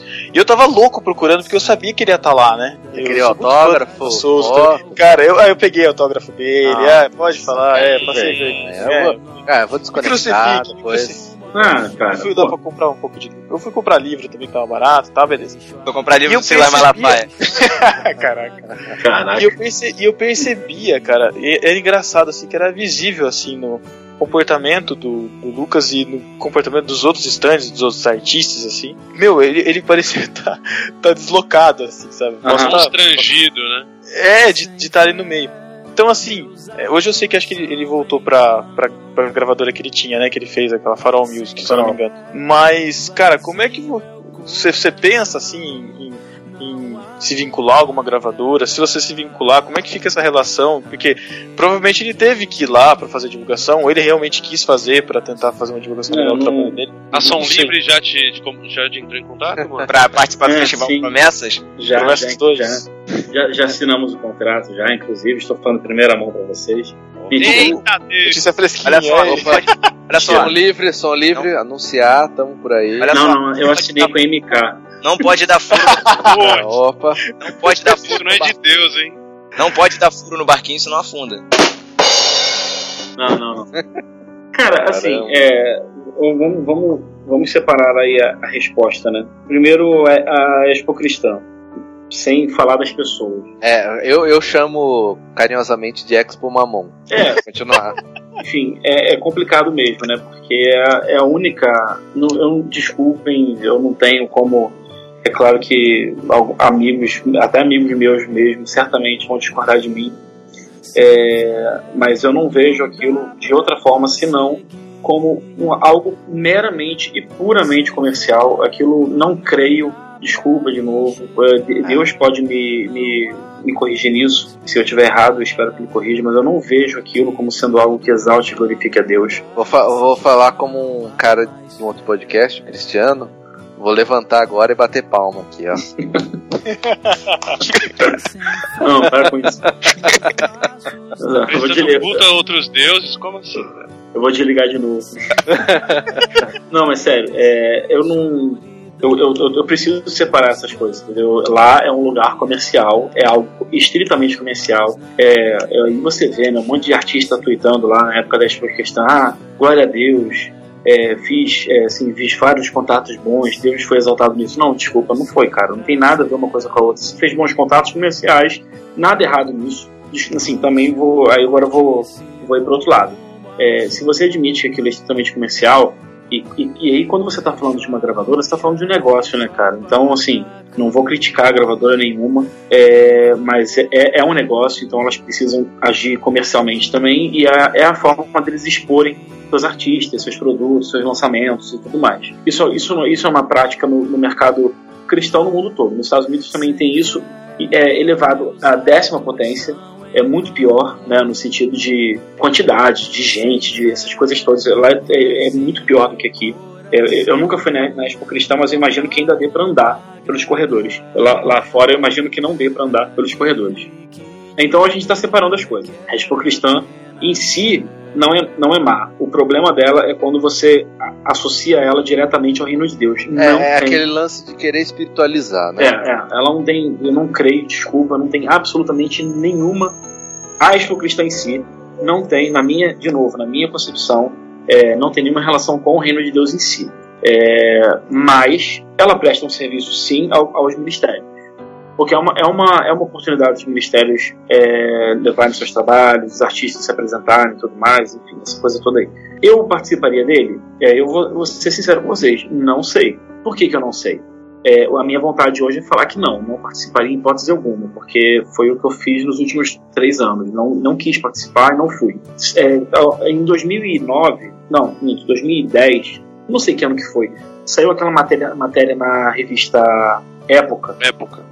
Que citou, infelizmente eu fui citado no meio da, daquele pessoal, Os É. novos evangélicos, né? é, dos Novos Evangélicos, e aí citaram, né? Citaram um, um monte de gente boa e me colocaram lá no meio, não até hoje. Quer dizer, na verdade eu não entendi o porquê e fiquei feliz pelo porquê, mas eu preferi, acho que eu preferi ainda não ter sido citado. É, porque aquilo, enfim, não, não, não fedeu nem cheirou e na verdade a gente.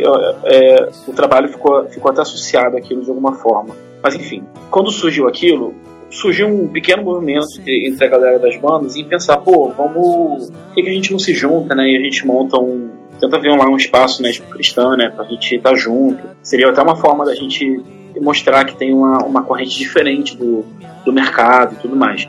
Beleza, o papo estava indo muito bem, porque estávamos, estávamos falando em mercado, estávamos falando em exposição. Ninguém estava falando ali em transformar vidas, entendeu?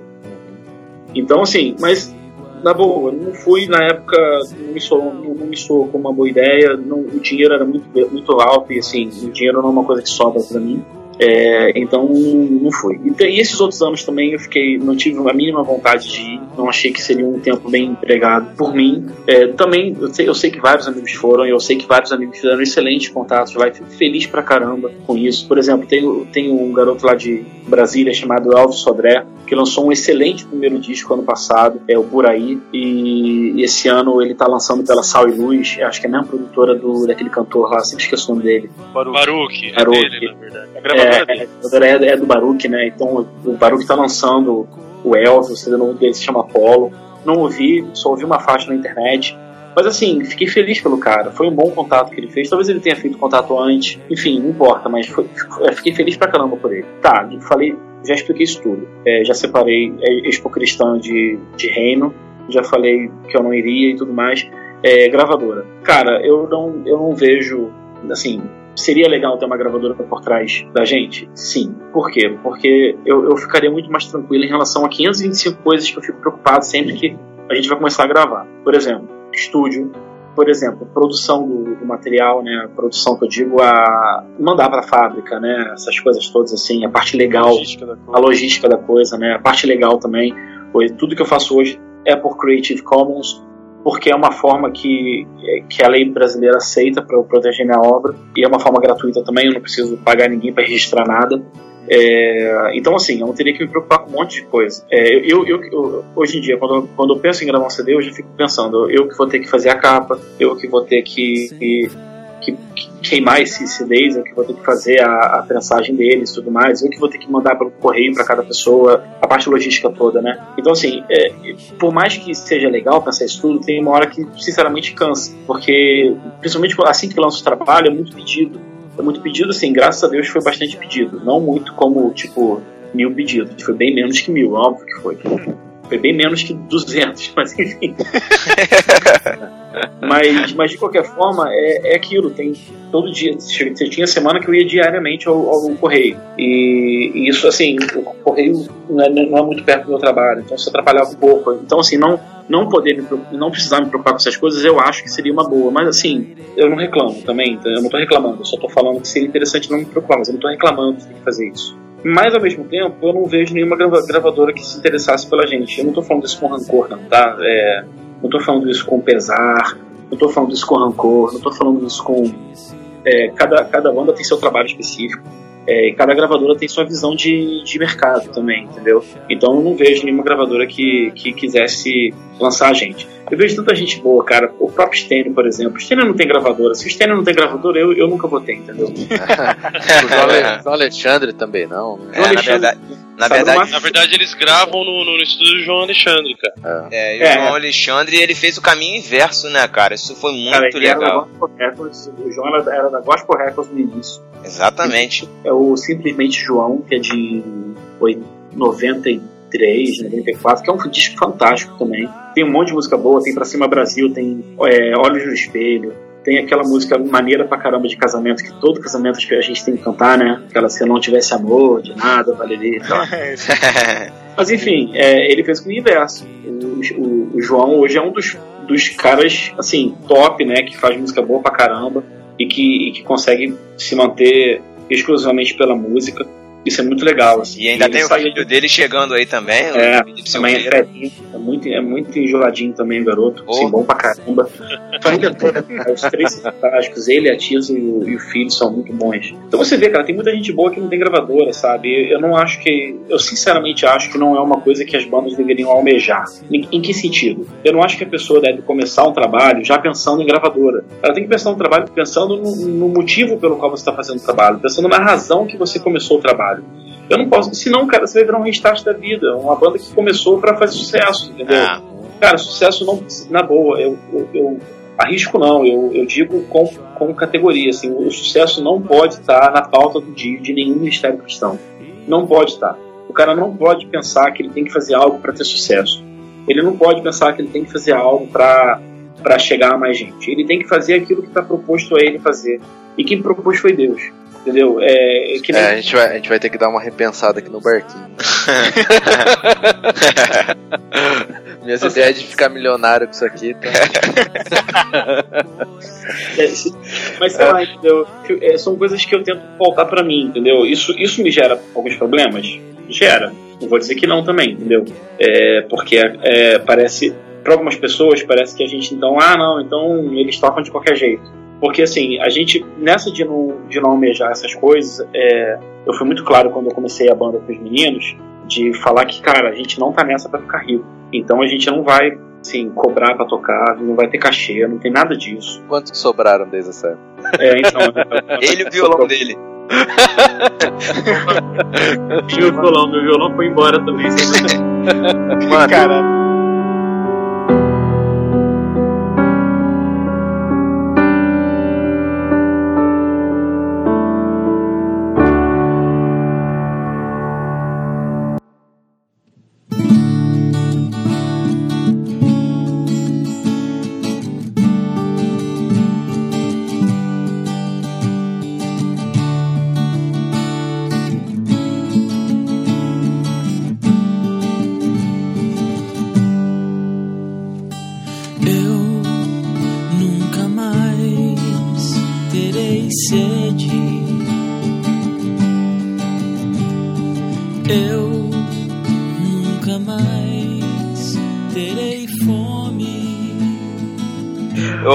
deixa eu voltar aqui no assunto, cara. Você tem a ideia de manter o seu trabalho autoral? A ideia é que o seu trabalho seja sempre auto- autoral?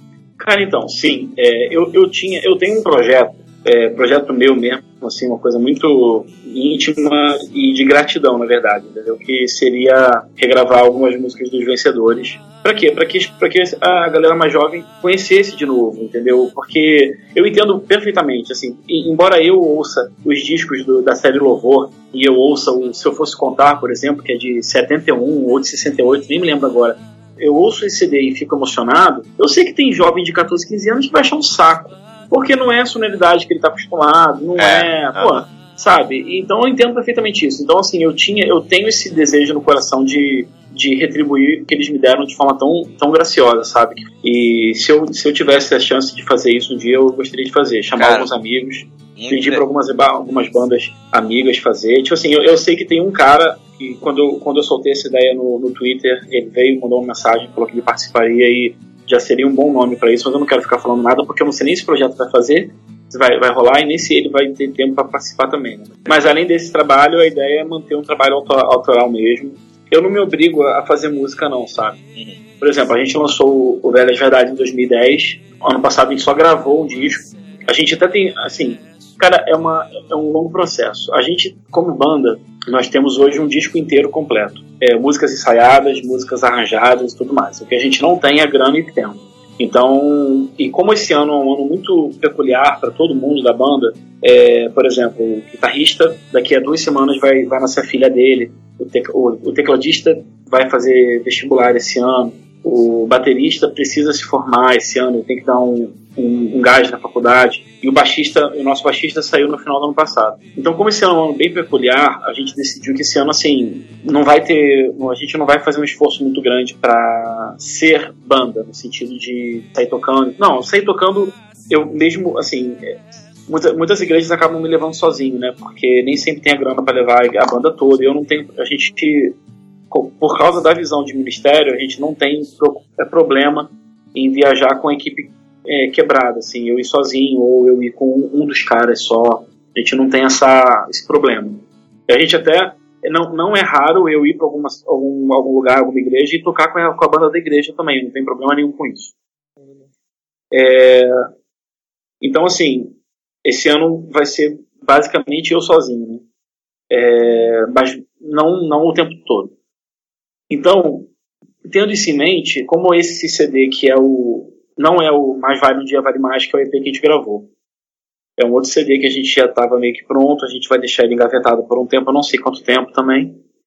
É, eu, eu aca- acabou que nesse meio tempo começou a surgir umas músicas novas minhas, assim, e elas são muito próximas da linha do Esperança, que é um pouco uma coisa muito mais íntima, assim, não íntima no sentido, ah, não pode, ninguém pode saber o que eu tô cantando, mas íntima no sentido é uma coisa mais pessoal mesmo, entendeu? E, e talvez ela, e talvez, quem sabe, Deus possa usá-las também pra pra falar o coração de alguém. Só pra finalizar esse assunto, ô mano, eu fiz essa pergunta sobre se você quer que seu trabalho seja, se tem a ideia de que seu trabalho seja Aham. autoral. Por conta disso, é muito importante que você realmente não se associe a uma gravadora, né? Porque quando alguém se associa É, a uma gravadora, automaticamente o trabalho da pessoa deixa de ser autoral.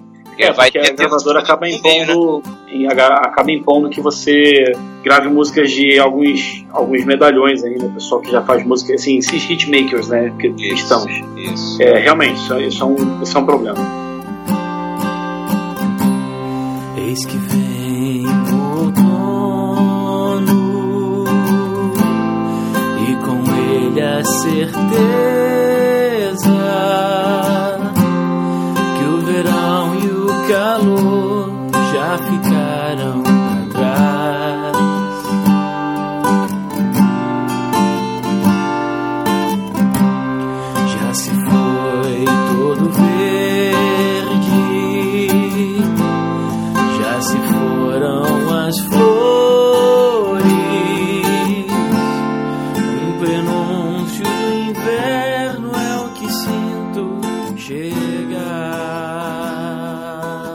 Legal, deixa eu, fa- deixa eu fazer uma pergunta pra você, mais uma pergunta pra você, mano. Seguinte, a gente ouve nas, nas suas canções que as, as suas canções elas são extremamente permeadas de Bíblia, né? Uhum.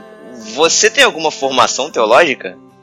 É, a pergunta já é porque já sabe a resposta para as pessoas. Enfim, eu estudei teologia durante dois anos e meio. É, eu tenho, eu sinto, senti, assim, há um tempo atrás, eu, quando eu entrei no seminário, eu não tinha, eu não sentia chamado pastoral. É, eu queria estudar teologia porque eu, eu, eu achava que a teologia era, um, era o melhor suporte que eu poderia ter para o ministério de música, ao invés da música. É, por quê? Porque eu já, quando eu comecei a estudar teologia, eu tinha 28, 27 anos. Eu sabia que eu não ia melhorar mais como músico por preguiça, eu não ia mais dedicar as horas necessárias de estudo que eu precisa, que assim, que seriam necessárias, né, para eu tornar um músico melhor. Mas eu sabia que eu poderia estudar a Bíblia mais. Eu sei eu sabia que tipo assim, cara, eu não vou, eu não vou me tornar um músico melhor, mas eu posso me tornar um cristão melhor. É, ledo engano, né? Porque é difícil também. Mas aí eu, eu entrei no seminário achando que seria um, um ótimo suporte para o Ministério de Música. Fiz dois anos e meio de seminário, mas eu não tinha nenhuma igreja me sustentando. Eu que, eu que trabalhava para sustentar o, o seminário e sustentar a minha casa também. Então, teve- durante um ano inteiro eu trabalhei é, num bairro distante aqui do Rio, né, que é a Barra da Tijuca. É, é bem distante aqui de casa, são 40 minutos de ônibus, quase uma hora de ônibus. E eu trabalhei em agência de publicidade, sou publicitário por formação, hoje eu sou designer por opção. E eu, eu saía da agência que eu trabalhava às 10 e meia da noite, mais ou menos, e as aulas terminavam 10 da noite. Então eu perdi um ano inteiro de seminário, e o seminário estava numa fase de transição. Ele ia deixar esse seminário para se tornar uma faculdade. Enfim, por, por causa desse ano de atraso, se eu quisesse terminar o seminário, eu teria que começar do zero na faculdade. Aí eu tranquei, não terminei. Eu acho que é, é- é algo que eu vou ter que terminar eventualmente, mas eu não sei quando ainda. Mas eu tenho, eu tenho uma formação teológica. Gosto, gosto bastante de teologia. Já gostei mais, gosto bastante. Mas eu acho que, assim, o mais importante disso tudo foi que em 2003 eu tomei uma, a, a decisão de deixar de ser um bunda mole e, e eu decidi que durante o, o ano inteiro eu ia ler a Bíblia. Eu ia fazer a leitura da Bíblia diária, né? Diariamente. É, foi uma época que eu morava em Petrópolis, um, município, um outro município aqui perto do Rio, que meus pais moraram lá durante 10 anos. Aí eu fui morar lá com eles é, e trabalhava lá. E como, e como eu não tinha minha namorada, que agora é esposa, na época próximo de mim, eu ficava, eu ia todo dia para casa ver televisão, basicamente, e tocar guitarra. Então eu decidi que ia separar ali uma hora por dia para fazer uma leitura bíblica diária e para fazer um momento de devocional com Deus meu ali. E funcionou, foi um ano que eu consegui ler a Bíblia toda e eu acho boa parte do que eu sei da Bíblia, assim, de textos, veio dessa época, porque foi um, um momento de empenho ali de ler a Bíblia mesmo, querendo ler sistematicamente, não pulando genealogias, não pulando números, não pulando Deuteron- é, Levítico, que tipo assim, são livros chatos pra caramba. Chato demais. É, mas assim, tá lá com propósito Deus, e Deus é bom por causa disso. É, é, e nisso daí que você tá falando, é uma coisa que eu, eu- Nossa, eu falo demais isso e sou até chato por causa disso. Porque na igreja, no, no culto, se você for pensar, metade do culto é o louvor, metade do culto é palavra, pregação. É, Só que do, do pastor se exige que ele seja formado, que ele É. né, tenha toda uma preparação pra realmente não falar besteira lá, lá, lá em cima, né? Agora, do, do cara do louvor, não, basta que ele tenha uma, uma voz bonita, né? Cante afinado e tal. Ou não. Ou não, é, eu ou tenha uma certa empatia, assim, né? Tem, não é empatia a palavra, Tem mas ter uma, uma, uma- carisma, né? Cara, na Carisma, verdade, isso, atualmente no Ministério de Louvor, pra fazer parte, tem que ser desafinado. É, é condição sine qua non, é ser desafinado. Mas a- aí, e, e aí o cara fala um monte. de- Nossa, eu tô cansado, cara, de verdade. Eu, ah, tem culto que me dá uma tristeza, assim, aquele monte de jargão, um monte de experiência que o cara, que é pessoal, que às vezes tá, não tem nada a ver com a palavra. Outro dia, tava no culto, a ministra de louvor tava falando lá que, ah, irmãos, eu fui abençoado porque né, eu tinha uma conta, não sei o que, aí deu um problema no banco, aí a minha conta acabou sendo esquecida, não sei o que. Caramba, eu falei, que isso, cara? Deu um calote, da- ainda falou que foi Deus ainda. Que bênção é essa, hein? Meu Deus do céu. Aí, Imagina eu, se Jesus resolvesse não pagar a conta pela vida dela, hein? pois é, né? É que ela tava? É. Tudo bem que ele já pagou todas as dívidas, né? Mas. É, mas Peraí. pô, peraí. E- É, mas ele não pagou a conta de luz. Mas aí eu fico pensando nisso, cara. Pô, então, como tem um, um tempo grande, né? A pessoa tem a oportunidade ali de falar, né? Então tem que ter. Eu acho que essa formação é importante mesmo. É, eu acho que deveria ser quase obrigatório, né? É, não, não só seminário, dizer assim, título, mas o conhecimento bíblico mesmo, né? Acho que a iniciativa de estudar a Bíblia em grupo já É, seria excelente, é, cara. É. Seria excelente. É, uma coisa que eu bato muito na tecla também é que a, a gente chama. Até alguém mandou uma pergunta no Facebook. É. Negócio de, de ministério, né? O cara chama de ministério ou, ou é grupo, o que, que é o carreira. Né? Eu acho que assim, na igreja é ministério, né? É o serviço que a gente fala. Sim. Só que não falo só do grupo de louvor, tá? Porque aí estaria, teria, Não, pode estaria ser injusto. Mas não existe isso de, pô, pessoal, vamos, olha, antes da gente cantar, antes da gente ensaiar, antes da gente fazer tal coisa, vamos fazer um estudo bíblico. Ó, o que que é, no caso de louvor, né? O que que é louvor, o que que é adoração? Aham. Não, é- é, a gente fica preocupado, o grupo de dança, né, que estamos zoando. Mas também, cara, tem que saber o que, que a pessoa entende por dança, né? A- a- o líder tem que ser aquele que discipula os que estão ali dentro do ministério. E isso não acontece, né? O pessoal se junta, ensaia, acabou. E cada um é pro seu Ou lado. não, ou não ensaia. É, ou não ensaia, ou dá briga no meio e É, alguém o- tá chorando. O não ensaiar eu acho que é o mais grave, né? Mas enfim. já vai chegar,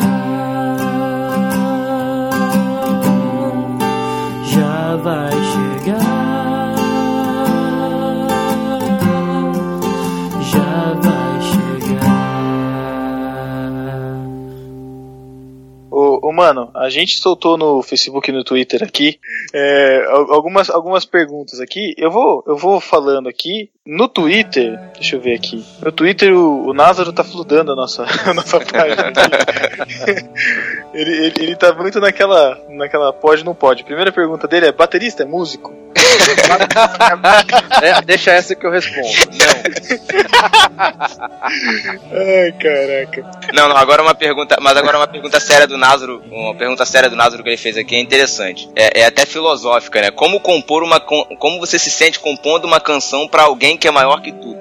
Cara, ínfimo, né? Tem uma música minha que fala sobre isso, que é Palavras. É, É aquela, aquela que é palavras apenas. muito- Isso, essa mesmo. palavras né? pequenas. É, Olha só! Caraca! eu sei. A Zélia Duncan, eu é fiz pra velho Duncan Ah, e ela, ela gravou e fez. Eu abro os meus lábios pensando em louvar-te, mas vejo a tua glória e nada consigo É, mas enfim, é muito estranho mesmo, porque a gente tem um, um sentimento de inadequação muito grande, né, com Deus. E principalmente quando a gente pensa nos atributos dele, de, e, assim, naqueles básicos, né, onipresente, onisciente, onipotente, e a gente sabe que ele vê tudo aquilo que a gente faz, ele vê tudo aquilo, ele sabe, assim, ouve tudo aquilo que a gente pensa, e a gente, e aí a gente lembra de momentos da nossa vida em que a gente pisou feio na bola, né, e a gente pensa, caramba, Deus, Deus estava lá, Deus viu, Deus sabe. É, então, assim, é um sentimento muito grande de inadequação, de tipo, cara, eu não sou capaz disso. E... Mas eu acho que é justamente aí que, que tem a beleza da coisa, né? Porque não é uma coisa que vem de você. É, eu sinceramente creio que, que o ato de compor algo para Deus é, é uma coisa que nasce do Espírito, vem do Espírito Santo, pro próprio Deus. É, é bem aquilo né, que a gente vê na Bíblia. É dele, é por ele, é para ele. Não é, não é para mim, não é para mim, não é, não é uma coisa que, que vai ficar, que vai, que vai se limitar a mim, que vai ficar em, em mim é, e, e, isso é mais legal ainda, porque tem essa coisa das pessoas se, se identificarem com uma, alguma música que você escreveu, né? Essa é a maior prova de que a música não é sua. É a maior prova de que, de que não foi você que compôs ela, assim, diretamente. Né? Talvez as palavras tenham sido de alguma forma, mas a, quem te deu aquela vontade foi o Espírito. E o Espírito usa, usa isso para falar com outras pessoas também, porque é o que as pessoas precisam ouvir. Então, nessa música Palavras, que a letra é Brincar com, brincar com palavras não é o que quero, pois nada que penso é digno de ser, de, ser dito a ti. E além disso, eu tenho esse medo de que minhas palavras não passem de reproduções. Nossa. Por que, por que reprodução? Porque é aquilo, cara. A gente, a gente acaba usando o que outras pessoas já falaram para falar para Deus, né? Então, assim, não tem, de fato, não tem nada que a gente faça que Deus já não conheça e não tem nada que a gente faça que vá resumir ou se equiparar à glória que ele tem. É, é a, nossa, é a nossa pequenez para alguém tão grande e que ainda assim. Eu tô quase chorando aqui falando isso, pensando que foi mal. Caramba. Mas é, é assim, é, é, maravilhoso, porque não vem da gente, não pode vir da gente, e a gente, e o compositor cristão, ou o músico cristão, não importa.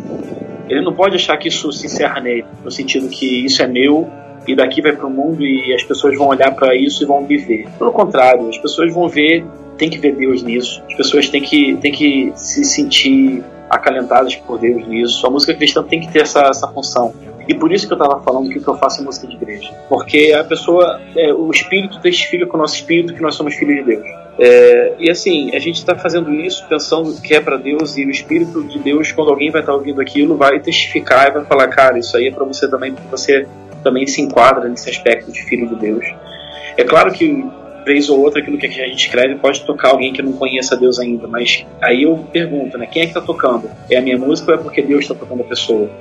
Sabe? Então, eu sou eu, eu, sigo uma corrente teológica, então para mim essa resposta é muito fácil, é, que é, claro não é compartilhada por, por, todos os cristãos e nem tem que ser mesmo, mas eu entendo dessa forma que se eu estou fazendo algo e, e a pessoa está se sentindo tocada é porque Deus já queria aquilo, entendeu? Mas enfim, é, é isso, cara. É, é, é completamente inadequado a gente fazer qualquer coisa para Deus. E é justamente por isso que ele faz com a gente. deveria, é deveria ser em todas as áreas e para todas as Todas é. as pessoas, né? Não deveria ser pensar só em música, mas. Não, hipótese alguma, deveria é. ser tudo. É, a, a, desde a pessoa que, que, que tá limpando o banheiro da igreja, até a pessoa que tá, que tá, que tá pregando na igreja. Se, assim, eu, eu não chamo nenhum músico cristão de levita, porque isso é um erro crasso. Nossa, isso mas, é, me, dá, me dá até agonia ouvir é, isso. Né? É, mas, mas se você for lá ver na, no Antigo Testamento, a função do levita é, é, é toda a função dentro do templo. Uhum não é só a pessoa que está cantando ou tocando, é a pessoa que está tá tirando os restos que ficaram lá na grelha e que foi queimado em adoração a Deus. A pessoa que está limpando a grelha também é levita, assim, também está servindo a Deus nesse sentido. Então, assim, se você quer chamar um músico cristão de levita, por favor, chame, chame também a pessoa que, que limpa o banheiro da igreja, porque ele também é um levita. Uhum. Entendeu? Você não pode fazer essa, essa separação, mas enfim, esse é outro papo.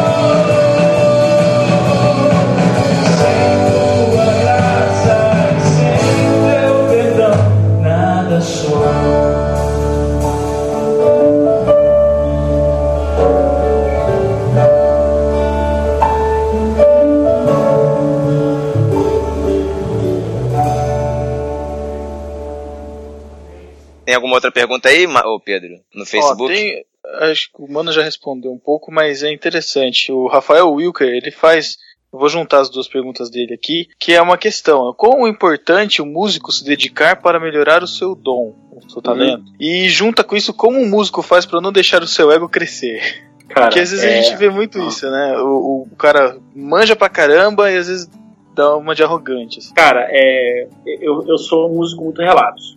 Assim, músico no sentido é, instrumentista, né? Eu não, eu não estudei música, tive a oportunidade, meus pais me deram essa oportunidade, eu não quis por preguiça, admito, sem problema nenhum, com, com remorso. Então eu acabo, eu acabo usando o que eu aprendi lendo aquelas famosas revistinhas de violão que vendiam na banca de jornal.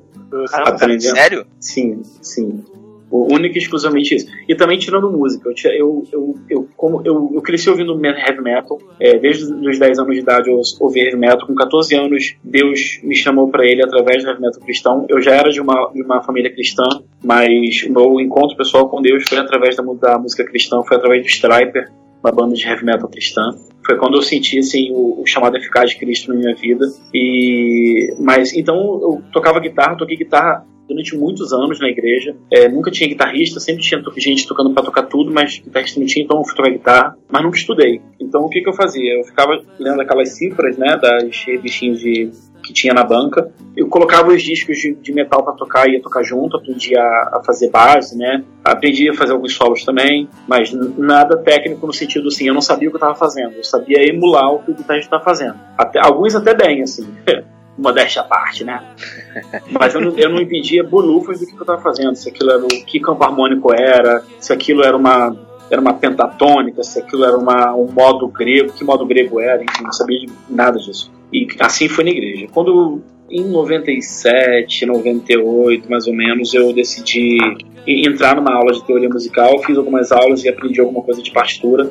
Eu sempre cantei em coral também na igreja, então aprendi a catar milho ali na partitura da- das músicas, né? Mas assim, nunca estudei música propriamente dito, nunca fui para um conservatório, nada mais. Eu acho que o músico, eu acho que o músico, o músico em si, se- sendo cristão ou não cristão, ele precisa se aprimorar sim, precisa estudar sim. Eu digo isso por, por saber que hoje em dia eu precisaria de bastante coisa para compor de forma melhor. É, então eu acho que tem que estudar, é necessário. Na igreja, inclusive, isso é muito legal, porque a música sempre esteve muito atrelada à, à vida na igreja, né, principalmente com a reforma protestante. É, Lutero usou música, usou músicas seculares né, da época dele, né, para colocar letras de, de letras cristãs e, e fazer as pessoas cantarem. Lutero viu a importância da, do canto na, na adoração cristã, assim como Calvino. Assim, o primeiro inário se tem notícia que é o Saltério Genebrino veio com, com Calvino também, né? Então o canto sempre teve atrelado à vida da, igreja protestante, sempre foi muito importante. E você tem então também N músicos clássicos, né, que compuseram peças magníficas que, que passaram o teste do tempo, que é o teste mais importante, né, para ver se algo de fato presta, né? A gente vai ver daqui a alguns anos que muita música que a gente canta hoje não vai passar porque não presta. E eu sei que algumas a maioria das minhas músicas também não vai passar. Não tenho, não falo isso de novo também com rancor nem nada. Eu entendo perfeitamente que isso acontece. E aí, por outro lado, a gente vê músicas de vencedores que estão aí há 30 anos e a gente canta, mesmo que muitas pessoas não queiram cantar nas igrejas, mas elas cantam porque conhecem a letra e sabem que, que são boas músicas, enfim. Então o músico precisa estudar, é importante que ele estude, mas é aquilo, quando o músico vai vendo que ele vai ficando bom, o ego cresce. E aí é o grande problema do, do músico cristão, né? Porque a gente já vê que isso dá problema no mundo. É, a gente vê que isso dá um problema grave nas bandas assim do mundo, né? Assim, quando um ego de um músico é maior do que a própria banda, ou quando o ego cresce demais e o cara acaba achando que ele é o super-homem e aí começa a tomar drogas de forma assim, como a Amy Winehouse mesmo, entendeu? Tipo, misturar droga com álcool de forma louca, achando que eh, ela tinha controle sobre isso. E é uma pena, foi uma grande perda para a música mundial. Então, é muito perigoso o ego, porque ele leva a gente a, a, a ir para um lado que é o mais perigoso, achar que a gente é infalível, achar que a gente pode tudo, realmente pode, porque assim, a gente vai as pessoas vão admirando a gente, ou falando bem da gente, e a gente vai se colocando numa posição de, em que Deus abençoou mais a gente do que o resto do mundo. Ah, eu sou muito abençoado porque o que eu faço é muito bom, as pessoas falam que o que eu faço é muito bom. E com isso você acaba achando que tudo, que aquilo, tudo aquilo que você faz é muito bom. E, e aí daqui a pouco você vai achar que transar com a sua namorada é muito bom porque não tem problema nenhum. Tá, tá entendendo, o que eu tô querendo dizer? Uhum. É, um, é um pecado, cara. É um pecado grave. É, o achar que o, assim, o ego, você ter um ego grande, o ego inflado, é um, é um pecado muito grave, É. porque ele, ele tem consequências graves na nossa vida. É uma coisa que a igreja não, não olha muito, Não. né? Porque, por exemplo, você falou, ah, transar com a namorada. Se o ministro de louvor lá for pego mesmo, ah, tava transando com a namorada, não sei o que, ficou grávida, pô, o cara é excluído, é, vai pro banco, não sei o que. Agora, se ele é um cara que tem um ego, um ego inflado, né? As coisas. Ah, Não, não- continua, né? Não, não, é, não não- é tratado como um pecado. Isso a gente não vê, a gente vê isso acontecendo direto, cara. Um monte de pô, mi- ministro, ministro que, que, ah, sei lá, não, não, assim, não, não é nosso dever ficar apontando o erro dos outros, assim, isso tá lá na Bíblia e tudo mais. É grave demais, assim, quem, quem tá de pé, cuidado para que não caia, né? E também aquele, a famosa máxima, olha a trave que tá no teu olho antes de querer falar do cisco que tá no olho do teu irmão. É, mas a a Bíblia manda a gente admoe- admoestar, Admoestar. também, é amor, É. né? Sim, sim, mas aí é que tá, a gente, assim, é, concordo plen- plenamente com isso, mas aí a pessoa, precisava estar ouvindo também, né? Calma, a gente vai chegar. Não, mas A gente vai chegar. a gente vai chegar lá, né? É, o Pedro tá aí ouvindo. Não, mas, mas você entende? É, é muito grave, cara. O, assim, eu- eu- o, que, que, o que, que a pessoa tem que fazer para cuidar do ego dela? Na boa, se submeter a Cristo. E é aquilo que eu falei no início, né? Não ter preguiça. É aquilo, o cara, o cara, em hipótese alguma, ele pode dar mais importância ao estudo da música, ou sei lá, qualquer outra coisa, do que ao estudo da palavra de Deus. A, a estar de fato na presença de Deus. A querer ouvir o que Deus tem, tem a dizer a ele. A não ter medo de quando Deus for repreendê-lo. Não ter medo no sentido, assim, se Deus pedir que você que você fique no banco, tipo assim, eu quero que você fique no banco porque o seu ego tá muito grande, você não tem medo de obedecer a Deus, entendeu? Enfim, cara, é, é o único o único o único recurso que Deus deu pra gente foi ele próprio. Ele não ele não deu nenhum outro recurso. Ele não deu Maria, ele não deu santos, ele não deu nada disso. A gente é assim, é, achegai-vos a Deus e ele, e ele vos chegará de vós, entendeu? A Bíblia toda está cheia de, de assim, indicações do que, a gente tem que fazer quando a gente está mal nesse momento, assim, de nosso ego tá grande ou a gente está pecando, enfim. Cara, tem que se aproximar de Deus, cara. Não tem outro, não tem outro papo.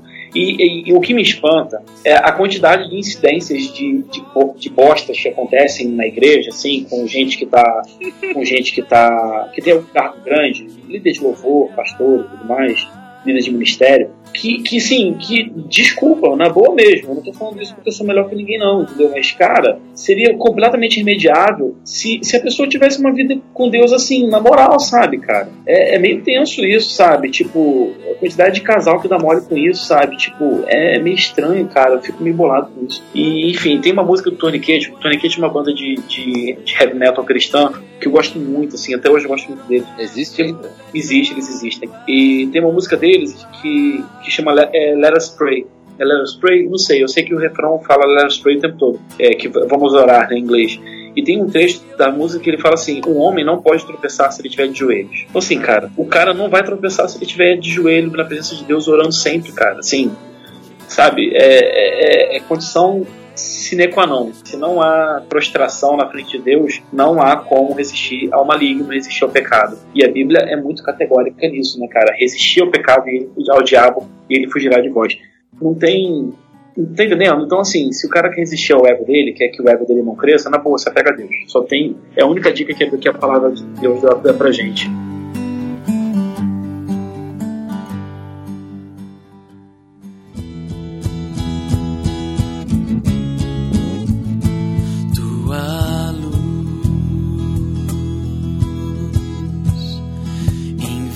Invadiu a escuridão que havia em meu viver. Porque o músico cristão acha que tem ministério e não carreira. Aham. Se tem ministério supostamente dado por Deus, por que cobrar cachê? Se tem carreira, por que não assume? Quem fez Mas- essa pergunta aí foi o Fernando Grangeiro, só pra citar o nome do ouvinte É, aqui. ele- É, algumas coisas a gente até falou aí no meio. É, muita coisa que a gente, até, até justificando pro pessoal que tá mandando pergunta no Facebook, é, é, durante, vocês já, já, já ouviram, né, muitas das respostas, na verdade. É. Entendo a pergunta dele perfeitamente. E vou além também. Eu é aquilo que eu falei também. Por que, que se cobra pra ir em culto, entendeu? Eu entendo perfeitamente, cara, que há custos muito altos em você fazer uma conferência, mega conferência e tudo mais. Eu, uma- isso é uma coisa que eu tenho colocado na, na assim, junto a Deus, assim. Eu, é, eu não quero, ma- eu, eu só toquei até hoje em um evento que foi pago e me arrependo. Eu me arrependo na minha consciência, entendeu? É, eu não acho que deveria ter ido. É, eu acho que foi uma, uma das decisões é, ruins que eu tomei ano passado. É, eu forcei a barra também pra essa parada e eu não, não faria de novo. Então é uma coisa que eu tenho, eu tenho pedido a Deus assim que se, se rolar algum, algum convite para tocar numa conferência assim desse jeito que seja pago, que ele, que ele próprio me dê forças para não aceitar, entendeu? É, por mais que, soa, que isso soe estranho, né? Pô, vai perder a oportunidade de tocar num lugar em que vai ter um monte de gente tudo mais. Cara, eu perco. Não acho que você tem que pagar pra ir ver um culto, entendeu? Uhum. E, e muito, e muito menos um. Cara, é, enfim, show evangélico. São, são, acho que show e cristão são completamente. Ah. São palavras completamente antagônicas e não tem, tem cabimento colocar as duas juntas, enfim. É, é, uma coisa nesse sentido, é até. Outro dia eu tava. Um, um amigo meu é parente lá do João Alexandre. A gente tava lá na casa dele, tava conversando com o João. Uma coisa assim, os custos, né? Eu acho que, por exemplo, se alguém quiser convidar o Eduardo Mano aí pra ir na igreja, tem que ter uma noção de, pô, pelo menos cobrir os custos, sabe? Acho que isso é importante, né? Eu, eu, pelo menos, quando eu fui tesoureiro da igreja, é uma coisa que eu valorizava, né? Uhum. precisa. é, o João fala- falou nesse dia aí que, assim, ele vai para um lugar, ó, tem que ter um lugar para ele ficar, se é mais de um dia, né? Tem É, que ter a passagem. É, É o mínimo, né? é o cara? mínimo, né? Ele não, ele não tá falando, ó, eu quero tantos mil, né? Não, ele tá falando, ó. 15 toalhas brancas. É. Porque ele falou que. Uma vez ele contou que chegou no lugar, aí veio um irmão buscar ele lá no, na, no aeroporto ou na rodoviária, sei lá. Aí o irmão não sabia chegar na igreja, se perderam, não sei o que. Chegou que Caraca. atrasou uma hora e meia pra chegar na igreja lá depois do, do culto e tal. E, né? É, Porque não é. tinha uma estrutura. Eu acho que isso, isso faz sentido, né? Não é, mas, mas esse é o tipo de coisa que a pessoa que tá chamando, assim, na minha cabeça, tá? É, a pessoa entende que, pô, cara, é, quando, quando as pessoas chamam a gente pra tocar, o que a gente pede normalmente? A gente pede o transporte, é, que pode ser da forma que fica melhor pra pessoa. Então, se. Ah, não, pô, o avião é muito caro. Tudo bem, vai, a gente vai de ônibus, assim, não tem problema nenhum com isso, sabe? O pessoal aí do norte, né? Pode É, então, chamar aí. De ônibus. Não, aí não, aí Só faz um convite uns dias antes aí pra dar tempo pra chegar. não, aí você, aí você, aí você foi de um pouco longe. Não, demais, aí faz assim, pelo você- Skype, pô. Faz o show pelo É, Skype. faz, é, faz Skype. Literalmente longe demais. É, então, assim, é isso. É lugar para ficar, algum lugar pra ficar que também a gente não, não precisa de hotel, a gente pode ficar na casa da galera, sabe? Só ter um mínimo de. né, mais de privacidade do que mínimo de condição. E, tipo assim, é, comida, né? Porque a gente. porque eu sou gordo, afinal de contas, né? Mas assim, cachê, cara, isso aí passa longe da gente, sabe? Se, se e, o- e o se é sempre uma hipótese, né? Nunca é uma, uma determinação. Se a igreja quiser abençoar com uma oferta de amor, é, é se ela quiser também, entendeu? Então, assim, é, isso não, eu não posso mudar isso. Eu não posso, eu não posso mudar essa forma de trabalho porque eu sei que eu ia estar sendo contra alguma coisa que, que Deus colocou pra mim. De novo, não tô falando mal de quem faz que, de quem faz diferente, não, entendeu? Eu tenho meu emprego, meu emprego que me sustenta, é, então, assim, eu não, eu não, não, eu não coloco esse peso na, na igreja, né? No sentido de, de a igreja ter que me bancar, minha vida, sabe? Pagar meu aluguel, ou pagar meu condomínio, essas coisas assim. É, e quem paga isso é meu emprego. Da mesma forma, cara, eu não posso, a gente, assim, eu não posso viver pensando que eu tô sendo pesado pra igreja, sabe? Assim, de a igreja, sei lá, tá, tá deixando de, de, de resolver o problema de filtração no banheiro porque tá querendo levar a gente pra tocar. Não, cara. Não leva a gente pra tocar, não, cara. Resolve o problema de filtração no banheiro. Sabe, é meio, é meio tenso isso. É, eu acho, meio, eu acho meio, meio complicado você falar de. Ah, não, olha, pra ir eu preciso de 4 mil reais, de 2 mil reais, de. Não importa de valor. Você já tá colocando um valor pra você em algum lugar, tipo assim, você está colocando um preço no, naquilo que Deus te deu, basicamente. Então, é é por isso que eu dou as músicas de graça. Eu posso, eu posso, eu não sei se eu estou fazendo errado, se estou fazendo certo. Eu estou fazendo aquilo que a minha consciência pede para eu fazer. E, enfim, é assim que a gente trabalha. Quem dera, né, cara, É. que todo mundo tivesse pensamento assim, não, não me contrata não, conserta primeiro o vazamento do banheiro. Essa, É. essa frase vai ficar marcada no podcast pra mim, pelo menos pra mim, cara. Quem dera que Pô. todo mundo, né, que se diz aí, cantor, né, do meio cristão, fizesse isso aí. É, Cara- a ideia era não cobrar esses cachês aí de 15, 20, 30 mil, né? De... Absurdo, né, cara? Eu Pô, mano, fala mal, mas eu, eu falo e isso daí pra mim não, existe e isso aí não é cristão pra mim. Pode até querer justificar que tem uma estrutura enorme, que não sei o quê. Ah, então, sei lá, né? Então, Deus é, é só pros que tem dinheiro, então, né? Porque a igreja que não tem dinheiro não pode ter a música do cara lá, né?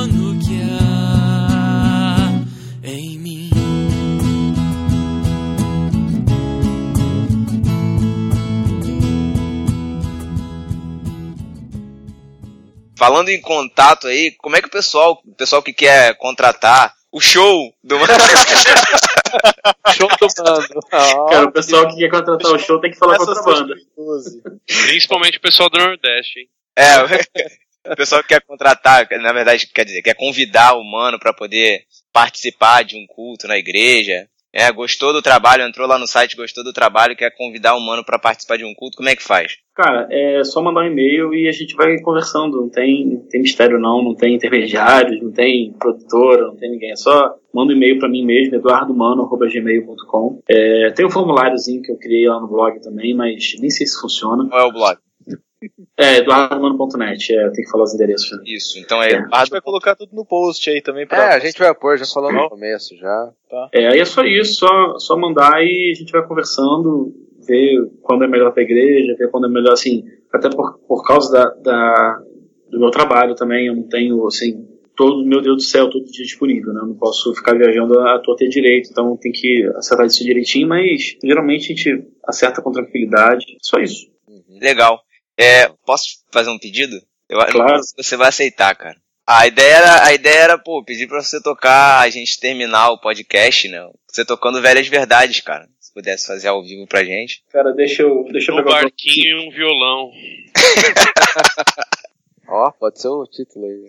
Pode ser Ó. o título do podcast. Então, galera, a gente vai, na, na maior cara de pau aqui, a gente vai encerrar com uma, uma, uma- música ao vivo aqui do, do Eduardo Mano, Velhas Verdades. Agradecer imensamente, cara. Nossa, foi incrível essa gravação, tá? Muito obrigado mesmo pelo tempo que, você- que você dispensou aí pra gente. Agradecer também ao Abner aí, tá, Que isso, prazer tá participando meu, com a cara. gente, cara. Imagina. Nossa, valeu mesmo. E vamos ficar aí com Velhas Verdades, Tá, Eduardo Mano. pô, eu queria de novo agradecer, gente. Foi muito legal. Obrigado aí pelo. Não, não, não só a oportunidade de estar falando do trabalho também, mas de conhecer vocês. Legal mesmo. Pô, feliz pra caramba. É, isso, esse talvez seja o maior, melhor, assim, o maior benefício de, de fazer alguma coisa que as pessoas acabam conhecendo, né? De, que é conhecer mais, é, é conhecer mais gente. Isso é muito legal, assim. Conhecer gente que a gente certamente não conhece. Eu nunca, eu não conheceria vocês se não fosse pela música, né? Pelo trampo. Não mesmo. É Então eu sou, eu sou, eu sou muito grato a Deus por isso, sabe? Então, de verdade, assim, se tem, se tem um benefício pelo qual eu agradeço mesmo a Deus, eu tento utilizar ele, é o fato de poder conhecer gente diferente. E foi muito legal conversar Legal, com vocês. cara. assim. Saiba que é recíproco, mesmo. cara. Sério mesmo. Com certeza. Obrigado. Com Obrigado. certeza. Deixa eu só achar a letra aqui na internet, porque eu não me lembro de cor. Tá vendo? Por isso que ele é a favor de copiar, de distribuir.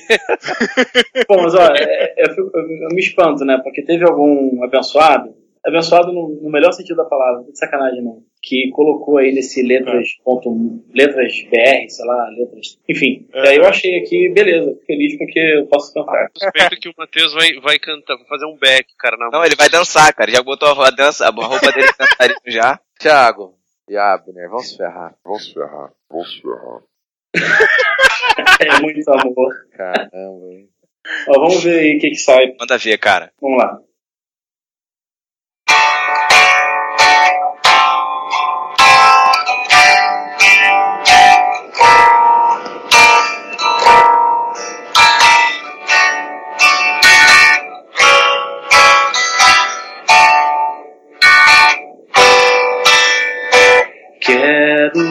Falar das velhas verdades Pois o novo às vezes sou estranho demais.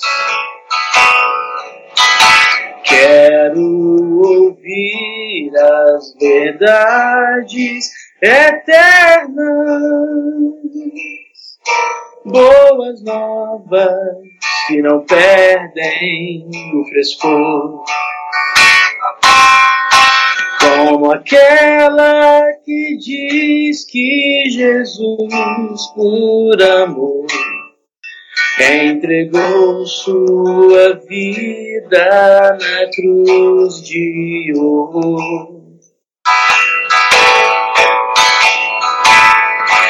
Em resgate de muitos o verbo calou.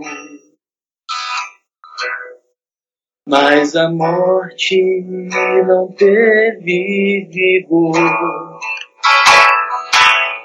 E em três dias o Filho do Amor ressuscitou.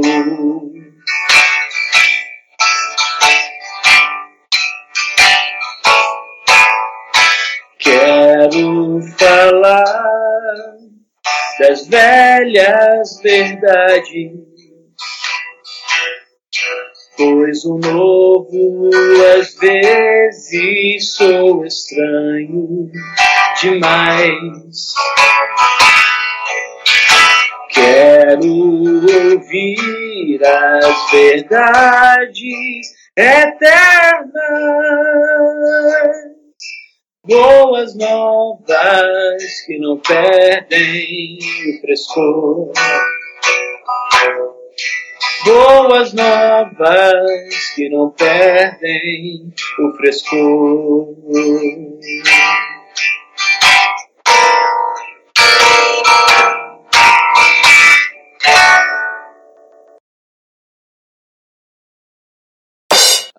Deixa eu apre- apresentar cada um, né? É, eu sou o Matheus aí, mano. Duda, Eduardo, não sei como é que você quer que chame. Tanto vocês que sabem. Ah, Como você, como você é Matheus. Olha, olha, não, não fala isso porque o pessoal pega pesado aqui. Não, é, não, por favor, sem, sem palavrões. Não, Ma- Minha esposa tá aqui na, na outra ponta da mesa, não me sacaneiem, por favor. Matheus, como você é paulista, você pode chamar ele de mano à vontade, cara. Não, vocês podem me chamar de Mano, pode chamar de Eduardo, de Duda, do jeito que vocês quiserem. Isso, de- dentro dessas variações tá tranquilo. ok. Legal. É, ô, mano. É, vou chamar de mano, cara. Já era. Pô, a gente pode assim, anunciar entrevista com o Mano. Pensar que é o Mano Menezes. Não, pode ser Mano Brown, pode ser qualquer um. A, a ideia aqui, mano, é falar um pouco sobre, sobre a música, cara. Aham. Acho que é falar um pouco do, do cenário da, da música gospel. Não tô brincando. Não, mas Não vou falar um desligar. Eu também. Eu também. Fica falando sozinho aqui. Fala, discípulo! Estamos começando mais um. Que isso, cara? Toda vez é isso, Toda cara. vez, cara. Pô. Cara, eu tô gravando meu podcast, cara. Eu tô ficando, eu tô ficando viciado. Essa cara. já vai, essa já vai já pro, pro making off, vai. O Thiago sempre tem que falar isso, cara. É. Ele falou isso de novo. Vai, vamos lá. É, porque Deus tem sido muito bom. Eu tenho tocado violão todo dia, mas não é o assim, não. Ano passado, por exemplo, eu toquei violão pouquíssimo. Eu tocava muito mais nos ensaios da banda e, e quando eu ia tocar em alguma igreja mesmo do que em casa. É, então, assim. É, eu perdi o fio da meada. Putz, grilo. Isso acontece. Tá, lembrei, lembrei, lembrei, lembrei.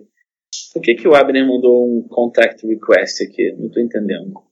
Ai, Ai, Abner, vai, desculpa, aí, atra- atrapalhei tudo. vai atrapalhar mesmo a gravação, né, cara? Falei, cara tá acabando de falei falar pra não negócio. chamar ele. Falei O cara pra não tá acabando chamar. de falar desse negócio, de não mal. Não vai falar na frente, lá chamando a atenção, o cara vai e me adiciona. Pô, Vai lavar latrina, vai lavar latrina.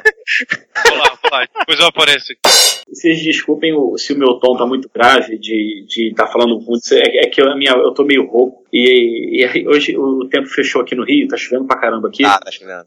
E tá Aqui friozinho. também, né? cara. a Não, gente, então. pega, a gente pega na edição e deixa um pouco mais agudo, assim, vai É, ficar pode ficar tranquilo eu mexo e fica bem agudinho.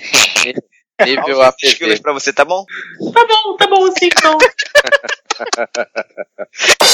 Ah, sei lá, olha lá, vou, vou ver se eu consigo cantar no louvor. Ah, vou ver se eu consigo tocar um instrumento. Vou ver se eu vou ser pastor, se eu tenho um chamado. Isso aí, o Matheus, Matheus tem talento, talento pra dança, só que lá na igreja dele não permite dançar, dançou. É um problema. É um problema. É que o, o meu sogro quer, queria ouvir a conversa. Ah, então, É. ah, libera aí. Se quiser liberar um pouco, pode liberar. Aí, aí eu falei que vai gravar depois que. Ah, se bem que ele tem Skype, eu poderia adicionar ele no Skype. Eu não tenho Skype Pode. dele. É que meu- meus sogros acabam acompanhando minhas, minhas atividades online. Que legal, cara. Legal. Minha sogra lê meu blog e tudo mais. assim. Legal. Show. Meu, meu sogro também acompanha minhas atividades bem próximas com a minha namorada, assim. De dança, atividade, Ah, eu- atividade de dança ele dele. certo? Ele tá muito certo. Minha mãe até agora não escutou um podcast que a gente fez, cara. Tô, tô. E profeta não tem valor em sua própria casa. Eu tô quase que, quase que, que atrasei tudo, né? Porque na hora, foi muito engraçado, até minha esposa comentou que na hora, assim, deu 10 da noite, eu instalei, terminei de instalar um Skype aqui, Caraca, aí caiu a internet. Aí desesperado aqui, desesperado não, assim, porque também não era tudo isso, tá? tá